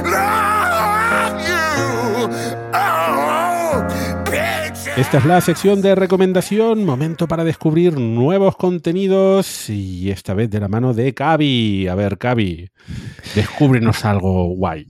Bueno, pues esta semana me toca a mí y ya tenía ganas de terminarlo y por fin, porque últimamente no saco mucho tiempo, pero por fin lo he terminado y aquí tengo un magnífico libro de divulgación que se llama Guía para sobrevivir en el espacio de Jordi oh. Pereira. Oh. La verdad es que Jordi se portó muchísimo, me hizo llegar el libro, eh, lo he disfrutado mucho, mucho y bueno, lo que acabo de decir, es un excelente libro de divulgación, muy divertido, porque bueno, para el que no lo conozca, Jordi tiene el canal en YouTube de Ciencia de Sofá, además de que tiene ya varios libros publicados. Y en este último, pues básicamente el planteamiento es qué tendríamos que hacer si caemos en un planeta hostil y no tenemos grandes recursos eh, para sobrevivir. ¿De, dónde podríamos, ¿De dónde podríamos sacar esos recursos? Hmm, ¿Dónde habré leído yo esa novela? Hmm. Sí, ¿no? Un poquito. Lo que pasa es que aquí, por supuesto, Jordi ya se pone más técnico y nos cuenta a nivel químico, pues incluso cómo podemos sacar oxígeno de las rocas o agua o de dónde sacar los materiales para hacer un buen huertito donde cultivar nuestra comida, ¿no? De sacar el fósforo y todos los materiales necesarios para poder cultivar, e incluso la energía, etcétera. O sea, es un repaso bastante completo repito, con mucho humor porque está también el personaje de la computadora que él mete dentro y que le da un alivio, no voy a decir cómico, simplemente un alivio narrativo a, toda, a todo el libro de divulgación, así que queda un tándem bastante bueno entre lo que sería mm, pues un libro muy interesante y un libro muy entretenido. Y entonces esa es mi recomendación de hoy. Vale, yo lo he visto en librerías, entonces, pero pensaba que era libro divulgativo. Por lo que me comentas, es divulgativo, pero tiene parte de novelización. Sí, hay un poquito. Sí, él se marca una ficción en el que, esto lo puedo decir porque es el principio del libro, en el que el nieto, bueno, ahora no lo recuerdo porque está al principio, el nieto, el tataranieto de Jordi es el que se queda parado en, en un planeta hostil. Así que a partir de ahí, bueno, pues sí, es de divulgación, pero como he dicho, eh, hay un poquito de... Es lo, que acabas de decir, novelización. Vale, vale, vale. Em, eso del ordenador, amigo, me, recuerda a la película Moon con Gertie, el pobre hombre estaba... El, solo el hombre, bueno, da igual. Em, eh, a lo mejor teníamos que hacer un club de, cine con, con Moon en pues algún momento. Eso no estaría mal. Eh, solo decir que si no conocéis al ordenador, mm. se le puede conocer en el canal de Jordi, que es un personaje ah. más dentro de lo que de lo que eh, forma parte de sus vídeos, ¿no? Entonces, para mí no solo ha sido leerlo, sino es que literalmente escucho la voz del ordenador en, en mi cabeza cuando leía el libro. Bueno, pues eso. Espero que lo disfrutéis para el que se anime a leerlo y nada. Eh, yo lo he hecho muchísimo. Vale, pues entonces lo que vamos a hacer en la página web es dejar los enlaces tanto al libro como al canal de YouTube. Por ejemplo. Me, has descubierto ahora dos cosas.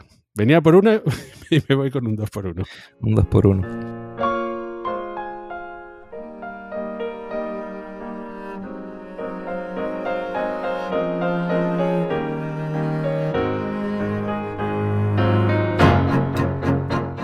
Y ahora sí, eh, terminamos el programa número 5, eh, aunque con un falso final.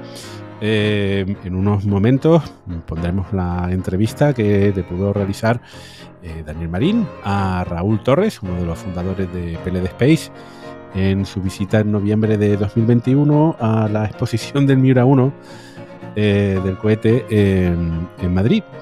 Eh, donde podrán aprender muchísimos detalles sobre el cohete. Nosotros ya estamos preparando el próximo programa. Eh, no sabemos si será antes o después que el lanzamiento del Miura 1. Eh, en todo caso, les deseamos mucha suerte y a todos los oyentes, hasta el próximo programa. Hasta luego.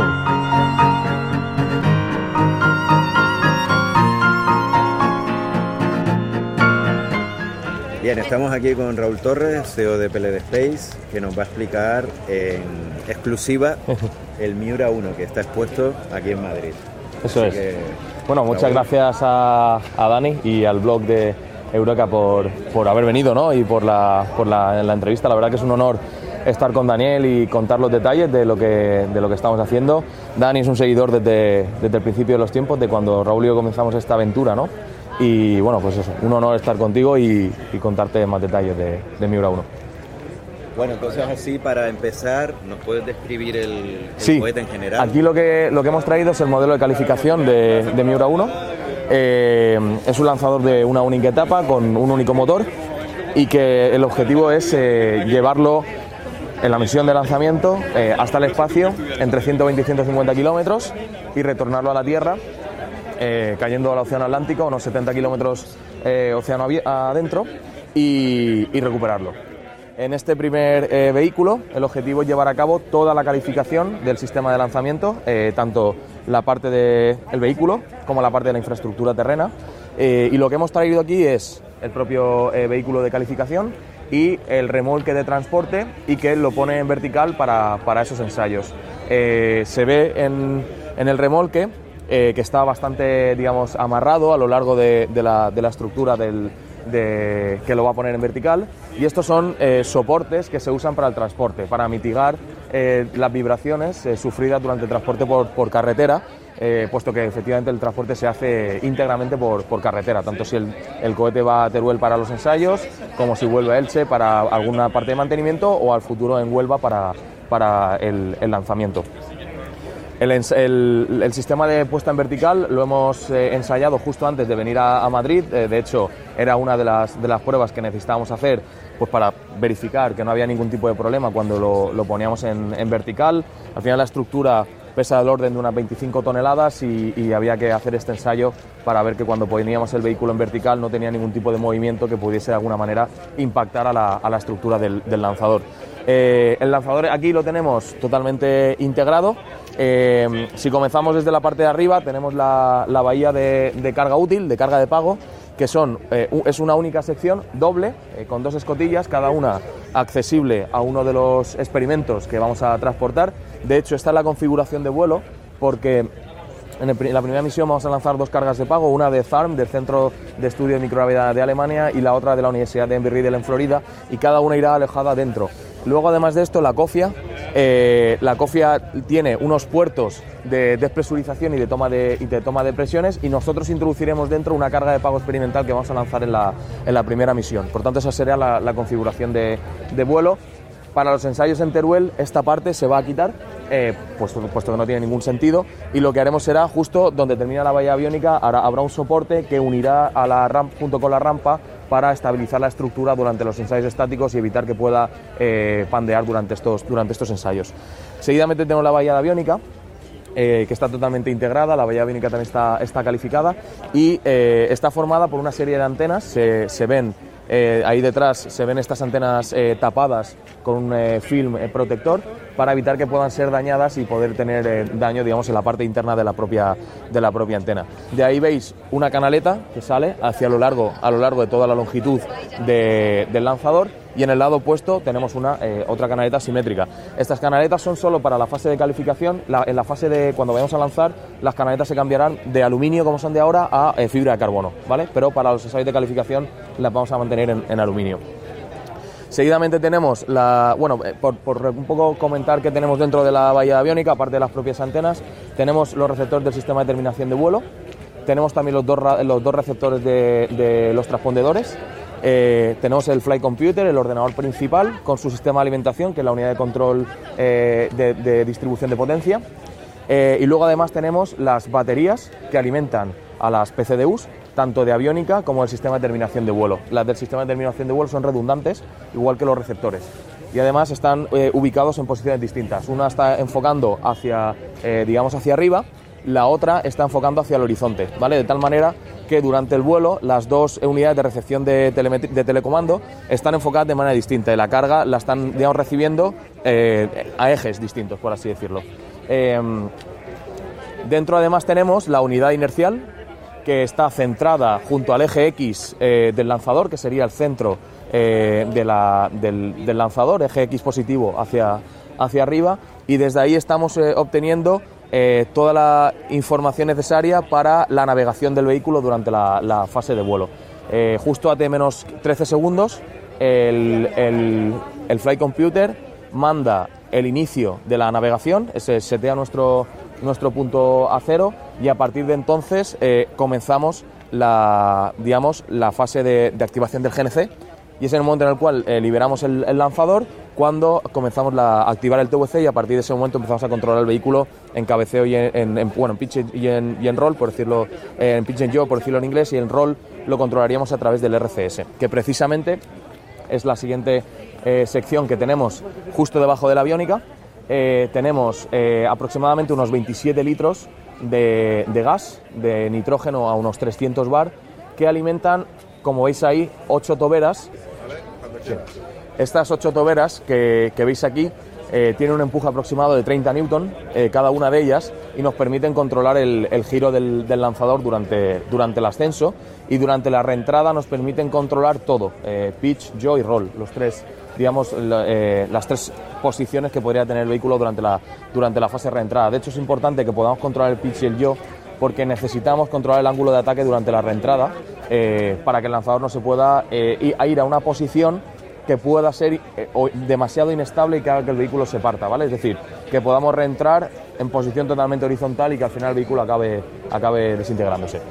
Em, a continuación tenemos lo que podemos llamar el pulmón ¿no? del, del lanzador, que es el COPV, un depósito de alta presión de helio, eh, que es justo do- donde acaba la sección de RCS y hasta esta unión de aquí, que es lo que llamamos la fork clamp. La fork clamp es la eh, pinza, ¿no? por así decirlo, la estructura que abraza el cohete y que se separa poco tiempo antes de que la Stromback se retire y ponga el cohete puesto en vertical y sin ningún tipo de interferencia con ningún equipo de tierra, salvo los umbilicales y los hold down que están en la base, que lo van a retener hasta que eh, se suelte para, para el despegue. ¿Y a qué presión Eh, sí, el COPV está a 415 bar son 260 litros de helio a, temperatura ambiente. Durante la carga lo, se va a ir calentando conforme se va comprimiendo. Entonces en el sistema en tierra tenemos la capacidad de poder introducir helio, gas a alta presión y a temperatura ambiente o helio gas a alta presión pero enfriado de tal manera que podemos jugar con la temperatura dentro del CPV para al final intentar cargar el volumen que nos hace falta, pero evitar que por el fenómeno de cargarlo y, comprimirlo se nos pueda calentar en exceso. Al final eh, el COPV es de fibra de carbono, pero tiene un liner de aluminio y eh, no es digamos recomendable sobrepasar una temperatura mayor, por ejemplo, de 80 grados centígrados, eh, porque eso podría empezar a, dañar la propia estructura del COPV. Lo tenemos calificado en ese rango para la fase de carga y luego para la fase de descarga se nos va a enfriar aproximadamente unos 150 grados durante todo el, fenómeno de, descarga por el fenómeno Joule-Thomson pero que está también calificado y el CPV funciona en un amplio rango digamos, de, temperaturas. Digamos, está casi criogénico, no criogénico, o a una temperatura eh, mayor a la, temperatura ambiental por el fenómeno de, la compresión durante la, durante la carga. A lo mejor habría que explicar que se trata de un cohete alimentado por presión. Eso es. Eh, bueno, esa es una, una de, las, de las necesidades de tanto volumen de helio, eh, aunque los lanzadores orbitales también tienen una gran cantidad de helio a bordo no es tanto el mantener los tanques a una presión a baja presión como podría ser un lanzador orbital entre 3 bar y medio, 5 bar, 6 bar a lo mejor, que ya sería digamos el límite. En el caso de Miura 5 la presión de los tanques va a ser 5 bar, en torno a 5 bar, para que a la entrada de las turbobombas tengamos una presión que minimice la cavitación de las bombas en torno a unos 3 bar y medio. Eh, en el caso de Miura 5 es un poco diferente y es, al no tener turbobomba, la alimentación se hace por presión, ¿vale? Como si el gas ejerciese un efecto de pistón en Miura 1, eso es, en Miura 1. Eh, el gas es como si ejerciese una, una presión, de hecho, como si fuese un pistón sobre el gas, sobre el líquido y lo empuja hacia, hacia el motor. Cuando despegamos tenemos solo un 5% de gas dentro de los tanques en torno a 27 bar en el caso del fuel y unos 36 bar en el caso del oxígeno líquido, pero tenemos un volumen muy pequeño, es solamente 5% del tanque. Cuando acaba la misión, los tanques están vacíos o prácticamente vacíos y todo lo que hay, el volumen, es helio, presurizado y que se tiene que mantener presurizado durante todo el resto de la fase de vuelo. ¿no? Pues claro, hemos estado utilizándolo, hemos ido metiendo, metiendo, metiendo para ir empujando el líquido y al final, cuando ya no queda líquido, todo lo que queda es gas. Lo venteamos, una vez que llegamos al espacio, hay una, hay una fase que cuando apaga el motor que se llama, bueno, propellant draining, drenamos el remanente de propelente que nos pueda quedar en los, en los tanques y esto se hace para eh, mitigar que se genere, imaginemos que tenemos 50 litros que han quedado remanentes, se nos va a generar microgravedad una burbuja que va a estar por ahí flotando y podría perturbar eh, las condiciones de, de, microgravedad para la carga de pago. Entonces, justo cuando hacemos el apagado, hacemos un drenaje para mitigar y reducir el propelente que puede quedar a bordo, pero será muy poquito, de hecho, el remanente debe quedar solo, en principio, en las tuberías y sobre todo en el fuel. El oxígeno se debe agotar. De hecho, lo normal en los lanzadores, tanto los orbitales como los suborbitales, es que el apagado, el MECO, se hace generalmente eh, con eh, una restricción muy grande de oxígeno, para evitar poder tener un, exceso de oxígeno eh, a bordo y que puedas tener un cruce de OF y eso haga que el motor apague, como se llama, oxygen rich, que lo que generaría sería un fenómeno de, destructivo para, el motor, subiría mucho la temperatura localmente y eso sería pues, destructivo. ¿no? Entonces, el oxígeno siempre va a ser el, limitante en la, carga y siempre será el primer propelente en agotarse. ¿vale? Entonces, eso justo se hace y cuando hemos apagado el motor y hemos hecho el drenaje, ocurre otra fase que se llama el nulling rate, que lo que hacemos es eh, abrimos los venteos para reducir un poco la presión en los tanques Claro, esa, eh, liberación de gas a esa presión entre 27 y 36 bar va a hacer que el lanzador se mueva, como se movería si activásemos el RCS, y lo que hacemos es tiramos ese gas, el lanzador se va, va a cambiar su actitud y lo que hacemos es activamos el RCS que anula todos los rates eventualmente generados durante ese fenómeno de purga. Y en ese momento mandamos el comando de apagado de todos los sistemas y activamos el Flight Computer, activa el Payload Computer que comanda el encendido de los experimentos y comenzaría la fase de microgravedad. Bueno, pues nos hemos, nos hemos cambiado de, lado, vamos a seguir ahora con la parte de los, de los tanques de propelente. Eh, Miura 1 tiene un tanque de propelente de oxígeno líquido que aproximadamente le cabe unos 1100 eh, kilos de, oxígeno líquido y en el queroseno estamos aproximadamente unos 600 kilos eh, que cargamos eh, justo antes del lanzamiento. De hecho, en la secuencia de, carga de propelentes en el lanzador. Se carga primero el sistema de, sistema de terminación de vuelo, que tiene una parte que funciona con gas a alta presión para el cierre de unas, de unas válvulas. Podemos cargar en horizontal también el sistema de RCS, aunque lo podemos recargar eh, durante el proceso de cuenta atrás porque tenemos un umbilical dedicado. Y eso se hace para una vez que el vehículo está en vertical poder ensayar el RCS, comprobar que todas las toberas funcionan bien, o sea, cada una de las válvulas que está detrás de las toberas no, tiene un fallo, por ejemplo, en el solenoide y puede hacer que, no funcione durante el vuelo y eso podría generar un fallo durante, el vuelo que sería destructivo porque no seríamos capaces de poder controlar bien el vehículo y podemos eh, hacer el, el, refill una vez que el vehículo está, está vertical. Una vez que hemos cargado el sistema FTS, el sistema RCS, el siguiente que se carga es el queroseno, ¿vale? Entonces cargaríamos el, eh, los litros necesarios de queroseno, eh, que además al no evaporarse, pues no tiene ningún problema, los cargas y se quedan ahí y, no, no, requiere de un refill durante la fase de, de, las fases de previas al lanzamiento. Si quieres señalar dónde están los tanques. Sí, el tanque de queroseno estaría aquí, sería este, este que hay aquí y el tanque de oxígeno líquido estaría en esta, en esta parte que hay aquí, ¿vale? En, el, en los ensayos con, con, el, con este vehículo eh, hemos introducido una conexión adicional que no estará en, vuelo y es para poder alimentar de helio en ensayos cortos desde fuera, eh, ensayos que se van a realizar solo de arranque y parada del, del motor y que lo único que, queremos comprobar es que la secuencia está bien hecha y que la, intercomunicación entre la Engine Control Unit y el Flight Computer se está realizando bien, entonces ahí tenemos que hacer ensayos de corta duración y no nos compensa cargar los 260 litros de helio a bordo, entonces podemos bypassear el COPV y cargar directamente desde el exterior. Entonces para eso utilizamos una, conexión que durante el vuelo no, va, no va a estar y que la tenemos ahí, digamos, incorporada. Eh, una vez que hemos cargado el, el queroseno, necesitamos hacer un proceso en el motor que se llama, el, digamos, el cebado de todas las líneas del motor para evitar que pueda haber burbujas y que eso nos pueda generar una, inestabilidad en arranque, algo que, pues que en Teruel hemos visto y que hemos ido, hemos ido aprendiendo. Entonces, cuando tenemos el, eh, queroseno cargado, hacemos el cebado de la línea y rellenamos, digamos, eh, ese cebado que se ha hecho, lo rellenamos otra vez en el, en el tanque de, de queroseno. Cuando hemos cargado FTS, RCS, queroseno, comenzamos a cargar el helio y cargaríamos los 260 litros de helio a bordo en el, en el lanzador y eh, vamos jugando con estas temperaturas, como hemos comentado, para eh, al final acabar teniendo dentro del COPV los 260 litros a 415 bar, pero eh, a una temperatura que sea compatible con el restante de tiempo que queda en la secuencia, ¿vale? Para evitar o que se nos caliente en el caso de que está dando el sol o que se nos pueda enfriar demasiado, ¿vale? Que en caso de que ya tengamos cargado el oxígeno y haya una transferencia eh, de calor entre, entre ellos, ¿no? una interferencia de calor entre ellos. Bueno, antes de seguir, a lo mejor eh, recordar que un cohete de una única etapa eso y es. no se separa la carga útil. E-, efectivamente, e-, efectivamente, al ser un vuelo suborbital y que no vamos a separar la etapa, ¿vale? porque sí que hay algunos vehículos suborbitales que separan, digamos, la parte del booster de la parte del módulo de carga, ¿no? Eh, aquí no.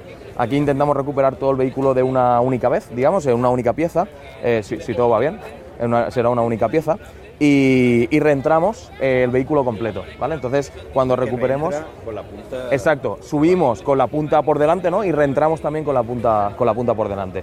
Eh, de hecho, eh, es la, manera más estable de, poder hacerlo y también la manera en la cual mitiga los impactos o los, o los, daños que podría sufrir, por ejemplo, la propulsión si reentrásemos al revés, ¿no? Que el motor no está pensado para recibir una carga frontal a, un a un número de más alto, no está diseñado para eso, ¿no? Y que el objetivo es recuperarlo para otras misiones, que eso, hay un sistema ¿no? de, recuperación. Eso es, eso es. Eso es. Ahora, eso está en la parte que nosotros llamamos la sección de recovery, que va justo debajo del tanque de fuel, que lo veremos ahora, ahora a continuación. Cuando estemos en la parte del motor, ahí lo vamos a poder ver, mejor. Eh, y bueno, una vez que hemos cargado el, helio, pasaríamos a la, carga de oxígeno. Cargaríamos los 1100 eh, kilos necesarios de oxígeno líquido a bordo. Eh, cuando, lo, cuando lo tengamos cargado, el oxígeno empieza a ventearse se está evaporando continuamente. Entonces acaba lo que se llama la parte de LOX filling, de carga de, oxígeno, y pasamos a la, parte, a la fase de LOX stopping, que es mantener la carga al 95% a partir de un momento de la secuencia. Podemos permitir que se vaya evaporando. Se utiliza ese oxígeno también para hacer el chill down, para el enfriamiento de todas las líneas, hasta el inyector y una vez que está enfriado, entonces ya hacemos el topping y vamos llenando hasta mantener un 95%, que es lo que nos interesa tener como, digamos, límite en cada uno de esos tanques antes de empezar la presurización de los, de los tanques. Seguro que a mucha gente le suena por los Falcon de SpaceX. Claro, sí, al final es una maniobra estándar que todos los lanzadores de combustible líquido la, hacen eh, y, que, al final es como aquel que dice la única manera de hacerlo, ¿no? Es decir, eh, con, el, oxígeno, con el queroseno no tienes problema porque se queda ahí y ya está. Con el oxígeno sí, se lo pones, pero de un rato después hay menos, se ha ido evaporando. Y, y se evapora y enfría además, claro. De hecho, nosotros nos viene bien que se evapore porque eso nos permite también ir enfriando, digamos, con ese gas eh, frío, las líneas hasta cierto punto, hasta cierto rango. También es verdad que hay que jugar eh, también con esas temperaturas, porque si te pasas de enfriar una tubería de oxígeno o llegas al inyector y enfrías demasiado el inyector, hay determinadas juntas de unión entre piezas que se pueden congelar y al congelar se fragilizan y se pueden romper. Entonces todo eh, funciona dentro siempre de unos rangos y es importante que esos rangos sean rangos siempre estables y que no podamos ni que sean ni que sean muy anchos ni que sean demasiado estrechos para eh, pues bueno si son demasiado estrechos va a, ser, va a ser muy difícil que los puedas cumplir si son demasiado amplios puede ser que por defecto o por exceso te pases y congeles una, una junta o no consigas enfriar la línea y cuando el oxígeno entre eva- vaporice y entre o gasifique y entre al inyector gasificado en lugar del líquido y entonces el arranque es eh, bueno puede ser muy malo ¿Y el tanque de oxígeno líquido tiene algún aislante especial? por fuera no, por dentro sí. Las tuberías de oxígeno líquido están, todas insuladas. Aquí en Miura 1 hemos probado dos tipos de insulaciones diferentes, eh, una basada en, en- vidrio y la otra está basada en una espuma especial para, para criogenia. Lo que, hemos ido, lo que hemos hecho ha sido más o menos poner la mitad en un, en un sitio de un tipo y la mitad en otro. ¿no?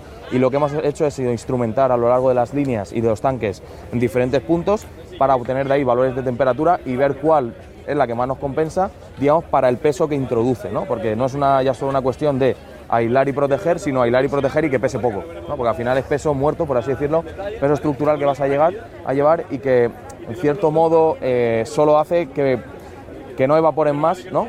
Eh, pero al final es peso que tienes que introducir en el, en el lanzador. ¿Y del queroseno, el tipo de queroseno que van a emplear? ¿se puede Sí, es Jetta algo? 1, es eh, queroseno de, de aviación comercial, como el que puede usar un avión, pues un avión, ¿no? un avión comercial tipo eh, pues un Boeing o un Airbus estándar de vuelo de, de pasajeros. Vale, pues vamos a seguir ahora, vamos a la parte de abajo donde está el motor. Bueno, sí, pues eh, una vez que hemos estado terminando de hablar de, la parte de- del fuel, del, del queroseno, llegamos a la sección eh, que, llamamos la sección de, recuperación. En esa sección las tuberías eh, pasan directamente a la, a la sección del motor. Ahí tenemos una parte importante del sistema de terminación de vuelo, que al ser un sistema de terminación de vuelo por corte de propelente, pues tenemos una, una bandeja ahí con las líneas eh, y el sistema de corte de, de propelente, tanto de queroseno como de, como de oxígeno. Ahí a lo mejor convendría aclarar que la gente se imagina sistemas de terminación de vuelo FTS en plan explosivos Ujú. y cosas así. Sí, hay varios, Pues, ¿cómo hay varios sistemas, están efectivamente los explosivos que llevan eh, eh, cargas huecas, por ejemplo, en los tanques, en los DOM, para destruir el, tanque, luego están los cordones de corte, que serían los que pueden rajar el, tanque, y por ejemplo, el Soyuz implementa otro, que es el corte de propelente, ¿no? el cierre, el cierre de, las líneas de alimentación y el corte de, de propelente, y en ese caso nosotros estamos implementando la misma solución. Esa solución es eh, efectiva cuando tu objetivo es recuperar el lanzador de la manera que, que lo haces es que cortas el propelente y tienes una parte de vuelo balístico, pero si la misión sale bien, eh, evitas tener a bordo una carga explosiva que eh, pues sería peligrosa si tienes que hacer eh, operaciones en el mar o ya, eh, digamos, cuando el cohete lo traes de vuelta al, al puerto. En esa zona tenemos también... aquí sí. para el Miura 5. Miura 5 el objetivo es seguir el mismo racional, sí, sí, seguir con el mismo racional, solo que obviamente las válvulas de corte sean mucho mayores, más grandes, ¿no? y, pero el sistema será, eh, digamos, desde el punto de vista arquitectónico exactamente igual. Seguidamente en la parte de abajo tenemos el panel de umbilicales, donde se carga oxígeno, queroseno, eh, se carga el helio, se carga, bueno, el helio se carga parcialmente ahí, se carga, eh, eh, tiene también un acceso para purgas en los motores, las purgas se hacen con, nitrógeno, y luego tenemos la alimentación del sistema de ignición por metano, gas y oxígeno gas. Eh, a continuación de ahí, en, la fase, en, en vuelo, tenemos adicionalmente otro sistema, que es un canister que alberga los paracaídas. Llevamos dos paracaídas, eh, un eh, drop chute que se, que se abre eh, con un eh, mortero pirotécnico y unos, unos pequeños pushers en una escotilla. y la escotilla cuando se eyecta saca este, este paracaídas y a continuación el paracaídas principal que es el que hace que el lanzador acabe amerizando a 10 metros por segundo más o menos, que es cuando, cuando impacta contra el agua y con la ojiva digamos por delante. ¿Y sobre los paracaídas puedes decirnos algo más? De Sí, dónde eh, se fabrica? se fabrican en Estados Unidos, eh, los compramos ya directamente, digamos, adaptados a la necesidad de Miura 1, pero provienen de otros programas, en particular el main, el paracaídas principal es uno de los utilizados durante la fase de desarrollo de la Dragon versión 1, por ejemplo. Sí, sí. Y luego a continuación pues tenemos el, el motor. Eh, el motor eh, hemos desarrollado cinco versiones a lo largo de, de la, de la historia de, de PLD. Eh, los primeros eran motores de desarrollo, sobre todo para conocer la parte de, combustión y de transferencia de calor dentro de la, de la cámara de combustión que nos permitiese desarrollar un circuito de refrigeración para, para el, motor, eh, para toda la misión y, eventualmente incluso la reutilización del motor. Eh, tiene una forma curiosa y es un poco parecida a los primeros eh, motores que se desarrollaban durante, la, durante el principio del programa espacial. De hecho, al principio, por ejemplo, el, tanto el motor de la V2, ¿no? si lo pensásemos, o el motor, digamos, evolucionado de la V2, que era el del misil Red- Redstone, no se parecen nada ¿no? a los motores que hoy vemos, por ejemplo, en el caso de SpaceX o Ariane, en Ariane 5, ¿no? por, decir. Y es, tiene una, eh, diferencia en cuanto solo a la parte exterior, a la camisa de refrigeración, que es lo único que vemos aquí, ¿vale? La cámara de combustión está dentro, de hecho se ve solo una pequeñita parte, la parte de la tobera, eh, que es, está hecha de cobre, y eh, justo en esa sección, entre los dos anillos que se ven, tenemos la región, eh, la convergente y la, divergente. La garganta quedaría justo en el centro, más o menos, en el otro lado se ve un poco mejor, pero justo en el centro, entre esos dos anillos que están ahí, que son puertos de toma de presiones y temperaturas. Eh, en la parte de arriba tenemos toda la parte de distribución de, de propelente y las líneas flexibles que vienen de los umbilicales y que entran al sistema de, al sistema de ignición, que como habíamos dicho antes, es metano y oxígeno. Desde el otro lado... eh, Aquí conviene aclarar, a lo mejor que hay gente sí. que no lo sabe, el- lo que es la ignición y la diferencia con el queroseno, porque se emplea menos. E- Efectivamente, claro, porque cuando tú arrancas eh, un motor necesitas usar generalmente otros propelentes. Pueden ser esos propelentes hipergólicos, que es el caso eh, del TATB que se usa en SpaceX, ¿no? que es esa, esa llama verde, Verde. verde que sale, eh, que principalmente se hace, digamos, introduciendo el TATB en, la- en el- en el- los, los colectores de oxígeno y que cuando se mezcla con el oxígeno arde ¿no? y eso hace que eh, la llama prenda eh, también el queroseno cuando, cuando el motor arranca. También usado en, Rusia, ¿no? también se utiliza mucho en, Rusia. En este caso, el sistema de ignición es un poco distinto y lo que utilizamos es metano gas, oxígeno gas, en, dentro de una pequeña cámara de combustión, dentro de un pequeño motor cohete que es el igniter y eh, utilizamos una, una- algo parecido a una bujía, no es exactamente una bujía, pero algo parecido a esto, que ignita esa mezcla. Esa mezcla al final acaba siendo como un soplete, ¿no? para que todos nos entendamos, y ese soplete es el que ignita los dos propelentes principales. Es un sistema reutilizable y sobre todo muy fiable, ¿vale? que nos garantiza poder hacer muchos ensayos, incluso en tierra, poder ignitar el motor, arrancar y si abortamos por cualquier razón, como el umbilical nos ha soltado, podemos reencender otra vez el motor simplemente alimentándole de, de metano y oxígeno. Eh, ¿Cómo de reutilizable es el motor? El motor lo podemos eh, reutilizar hasta tres emisiones, de hecho ha sido calificado para tres vuelos completos. Bueno, hemos excedido los tres vuelos en cuanto a, la fase digamos, de calificación, pero podríamos utilizarlo tres veces. Y de hecho hemos hecho también eh, trabajos de desmontarlo, desmontarlo completamente para hacer inspecciones, volver a montarlo y ensayarlo de nuevo. Y eso lo que nos garantiza es precisamente la parte de reutilizarlo. Cuando el cohete vuelva desde el espacio, pues es una cosa que también SpaceX nos comentaba, ¿no? Eh, hay una parte importante de eh, inspeccionar para estar seguros de que el cohete puede volver a volar y es igual de fiable que si fuese nuevo, ¿no? Y precisamente este motor lo permite. De hecho, eh, en cierto modo, por eso tiene esa geometría, ¿no? Exteriormente. No, no está, no, no, digamos, eh, copia la convergente divergente, ¿no? Toda la, cámara de combustión completa, ¿no? No solo la cámara de combustión, sino la parte de, convergente y luego la tobera precisamente para poder sacarlo. Si el motor estuviese fabricado como se fabrican los motores grandes, que se, que se pueden soldar o pueden haber un fenómeno de bracing, de unión de piezas, eh, digamos por, eh, por un fenómeno de calor ¿no? y de presión, eh, no podríamos hacer una inspección posterior. Tendríamos que entrar con boroscopio a través de cada uno de los canales y sería esa inspección cara y difícil. De esta manera no, de esta manera desmontamos totalmente el motor en un día. ¿vale? Es verdad que introduce un poco más de peso, ¿vale? Está menos optimizado, pero para este motor de baja presión incluso es, es, eh, algo benévolo y, y podríamos llegar a decir que hasta nos beneficia, ¿no? Sí, ahora, habla, ahora que hablas de la baja presión, si quieres comentar la diferencia con el Miura 5, con los motores que va a llevar. En el caso de Miura 5, este, bueno, este motor son eh, 30.8 kilonewton de empuje en Teruel, 30.2 en sea level, ¿vale? Eh, cuando vayamos a despegar, la tobera no está adaptada justo a sea level, está un poco por encima. Y Miura 5 son 105 kN cada uno, lleva 5, ¿vale? Entonces el motor es mucho más grande, este es pressure fed, mientras que en el caso de Miura 5 será turbo pump, ¿vale? Con una turbo bomba que la estamos actualmente desarrollando, es una turbobomba monoeje donde el queroseno y el oxígeno están en el mismo eje, una turbina en el extremo y con generador de gas. ¿vale? Para la gente que no lo sepa, recordar el tema de la turbobomba, Eso que es lo común en los cohetes. En los cohetes grandes, claro, los cohetes grandes, por el gasto másico que requiere eh, el, el, motor, necesitan tener una turbobomba, porque si no la cantidad de gas que habría que utilizar y los tanques serían tan enormes y a tanta presión que no se podrían utilizar. De hecho, eh, ha habido lanzadores orbitales recientes que la segunda etapa ha sido pressure fed, el caso Falcon 1, ¿no? Falcon 1 primera etapa era turbo pump, el Merlin, ¿no? Pero la segunda etapa, el Kestrel, era pressure fed, ¿no? Ya cuando SpaceX pasa a desarrollar Falcon 9, ya la segunda etapa también acaba siendo turbo pump, ¿no? Por el tamaño, porque básicamente la, la, el motor, el, el, Merlin Vacuum era mucho mayor que el Kestrel de la época, ¿no? Y antes comentaste los diferentes motores por los que han pasado, sí. si quieres hacer Sí, bueno, el, en resumen tendríamos eh, el motor, el, el, primer motor que desarrollamos era el motor calorimétrico, ¿no? Que le llamamos, es un motor de desarrollo, eh, se conoce como heat sink, al final es, eh, es un motor que tu objetivo es eh, com, hacer un ensayo muy corto y extraer de ahí eh, los mayores, la mayor cantidad de parámetros, tanto de presiones, pero sobre todo de temperaturas. Distribuciones de temperaturas y sobre todo sacar eh, todos los coeficientes térmicos que te permitan luego pasar al diseño del circuito re regenerativo, ¿no? de, la, de, la, cámara de combustión regenerativa, que es la que finalmente vas a utilizar para, para volar.